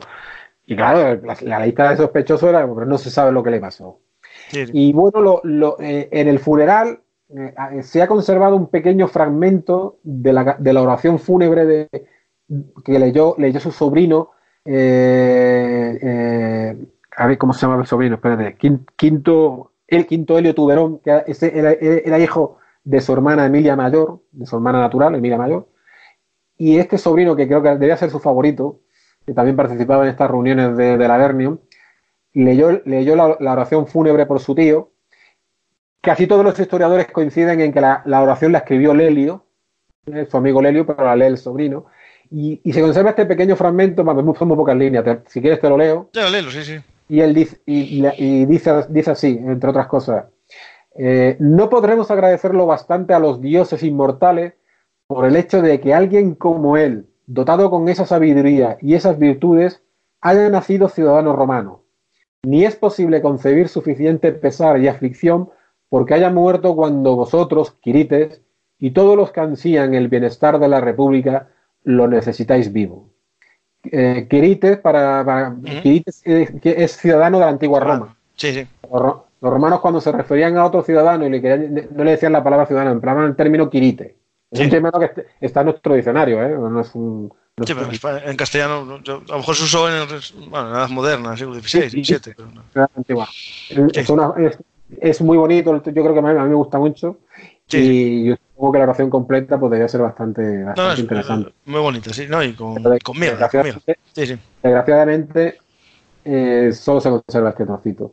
Y bueno, pues esto es el. No, decir, como eh. ya dijimos también el primer programa, pues eh, eh, la muerte de Emiliano cierra, cierra un ciclo en la historia de Roma. Sí, sí. Un, punto, de- un punto de inflexión entre la vieja república y la república que viene después. y- Efectivamente. Que eso ya sería la continuación, casi mi libro. es la- efectivamente, el que queda con la historia, pues, Que compren los dos. Primero, Memorias de Escipión Emiliano, de, de la editorial Calias, y escrito por nuestro amigo José Enrique. Y después, ya cuando lean esta, que es una novela, eh, pueden pasar al mío, Cayo Mario, tercer fundador de Roma. Es una novela. que- Ya dije, te digo que es casi Sí, un libro de historia también. Sí, sí, porque tiene muchas, eh, sí, sí, tiene notas a pie de página, tiene, sí, está, tiene, bueno, después- después información. de siempre el terrible siglo I de Roma con la guerra civil de, sí, sí. de Mario y Sila, de, de, después ya de Julio, de, de- sí, de, Octavio con Marco Antonio, sí, sí. la conjuración de Catilina, la- bueno, el desastre, con- ya le acaba, el imperio, y bueno, el siglo I fue un desastre. Históricamente es un siglo muy, un siglo muy interesante, pero, Sí, sí, pero la historia de Roma es un auténtica, un auténtico, un auténtico desastre. sí, es un caos. Pero bueno, pero bueno, hay, hay momentos también eh, sublimes, ¿no? En el siglo, porque eh, hay no que olvidar que es el siglo, es el siglo de, de Ovidio, es el siglo de Horacio, Sí, de, sí, de de, Cicerón. de, de- de- de Cicerón, sobre todo es el, y, sobre todo es el siglo, es el siglo de Virgilio, el padre de la Eneida, que es una de las obras más importantes de la, de la literatura universal y una de las obras cumbre que, que ha podido salir desde el genio humano. Sí, sí. Pero bueno, pero, digo, Francisco, eso ya es otra historia, Ah, sí, sí, sí. Yo creo que, que con este programa cerramos, cerramos la, la vida de Escipión Emiliano africano me- eh, menor numantino. Eh, conocéis mejor al personaje y os puede servir como eh, primer plato para entrar a leer las memorias, que hay mucho más de lo que, de lo que os contamos aquí, explicado de una forma más amena, con diálogos narrado y que seguro que nos va a defraudar eh, el libro de José Enrique. La verdad, eh, Enrique, yo ya creo que sobre Escipión en Milano no vamos a hablar más, pero vete pensando algún tema para más adelante, porque la verdad es una enciclopedia de datos y vamos aquí. con, que yo te tiro, con que te tire yo un poco de la cuerda, esto no paramos aquí. Yo encantado de estar en tu programa, cada vez que me invites, eh, hablamos de Roma o hablamos, de, si quieres, hablamos de... Podemos hablar de algunos de otros libros de la presencia de España o de alguna... De Norteamérica, sí, podemos perfectamente. Norteamérica, sí, nuestras guerras y nuestras peleas con los indios y nuestras por alianzas. ejemplo, tu último libro, eh, eh, tu último libro, espera, que lo leí hace poco, el de, el de Texas, eh, sí. Bajo el Sol Ardiente, Sí, Gloria bajo el ardiente sol. Gloria bajo el ardiente sol. Es un tema desconocido para los españoles. La mayor parte de los españoles, cuando hablan de Texas, hoy hablan del Álamo, pero lo que no saben es que antes hubo una batalla muy importante con más soldados, ¿no? Eh, y, mucho más, y, mucho más, muerto que, que en la, que en toda la guerra del Álamo. Sí, sí, sí. Y lucharon los soldados españoles contra los rebeldes eh, mexicanos apoyados por los eh, estadounidenses. Bueno, por el mercenario americano. Sí, sí pero bueno, estaba detrás. Estados Unidos, está claro. Sí, sí, sí. Si fuese en los tiempos actuales sería la CIA la que estaría detrás. pues es, mira, podemos eh, hablar sobre el tema, a lo mejor profundizar un poquitín sobre, sobre la independencia de Norte. Pero intentemos, intentemos acabarlo en un programa. Bueno, si nos tenemos no, que no, no, no, no, no, si vas a intentarlo, sí. A mí no me importa, si nos tenemos que grabar no me importa. ¿eh? No, encantado de estar contigo y hacemos todos los programas que tú me quieres. Sí, sí, sí, y que lo escuche la gente, que aprendan historia, en este caso fue historia de Roma, pero podemos hablar de historia de España, que es tan épica como la romana y más desconocida, e incluso eh, por los propios españoles y y voy a decir una cosa que, me, que a lo mejor hay gente que me va a criticar. Eh, eh, peor vista nuestras acciones que la de los romanos. Aquí estamos hablando de Roma, que masacraba pueblos, y cuando fue España, pues seguimos diciendo que somos unos asesinos, mientras que de Roma tenemos el recuerdo ¿no? de civilización. Hombre, es que, es, es que aparte, es que, es, es que España cuando llega a América, uh -huh. eso del genocidio y de las masacres, es que suena completamente falso. Sí, murió gente, como todas las guerras, evidente. Claro, claro, no, hubo evidentemente abusos entre sí. el siglo, pero, pero, pero bueno, ya hablaremos un día de un programa largo y tendido de todo lo que fue la, la, la, la llegada de España a América. Uh -huh. Pero claro, hoy hablamos de lo que tú dices, hablamos hoy de, por ejemplo, Julio César, hoy lo tenemos por un grandísimo general, y que lo era, uh -huh. general romano, y lo que hizo en, lo que hizo pero, madre mía. Pero, pero, para que la gente se haga una idea, sí. la conquista de la Galia supuso la muerte de cerca de un millón de personas. En, de un millón de galos. Que, claro, que vivían a lo mejor 10. Eh, en un, efectivamente, y lo que era un millón de galos en, claro. el, en, el, en el, siglo I antes de Cristo. Y sí, que un millón de galos ahora, pues. pues o sea, que, que, lo tenemos por un gran conquistador sí, sí, y demás, pero claro, o Alejandro el Grande también, ¿no? Igual, igual, igual, sí, sí.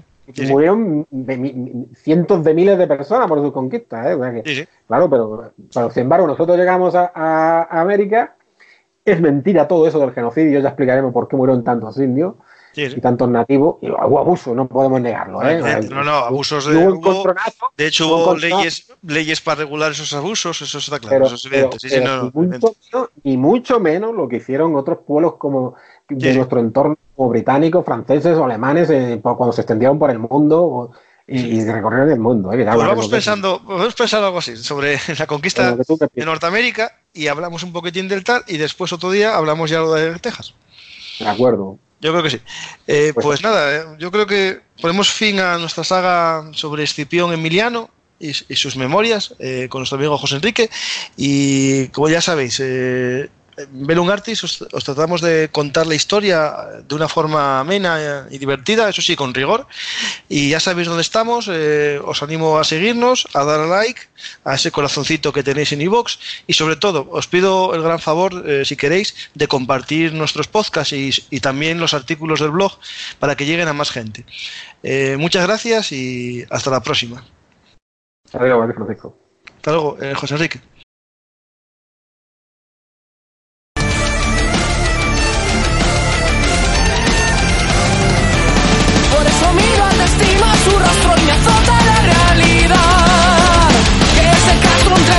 Y torres un año sitiado está. No queda nada, alimento esperanza, meses de hambre y crueldad. Y nuestro pueblo cosa por inmundo antes de ir al infierno, guardas caverá. No habrá sufrir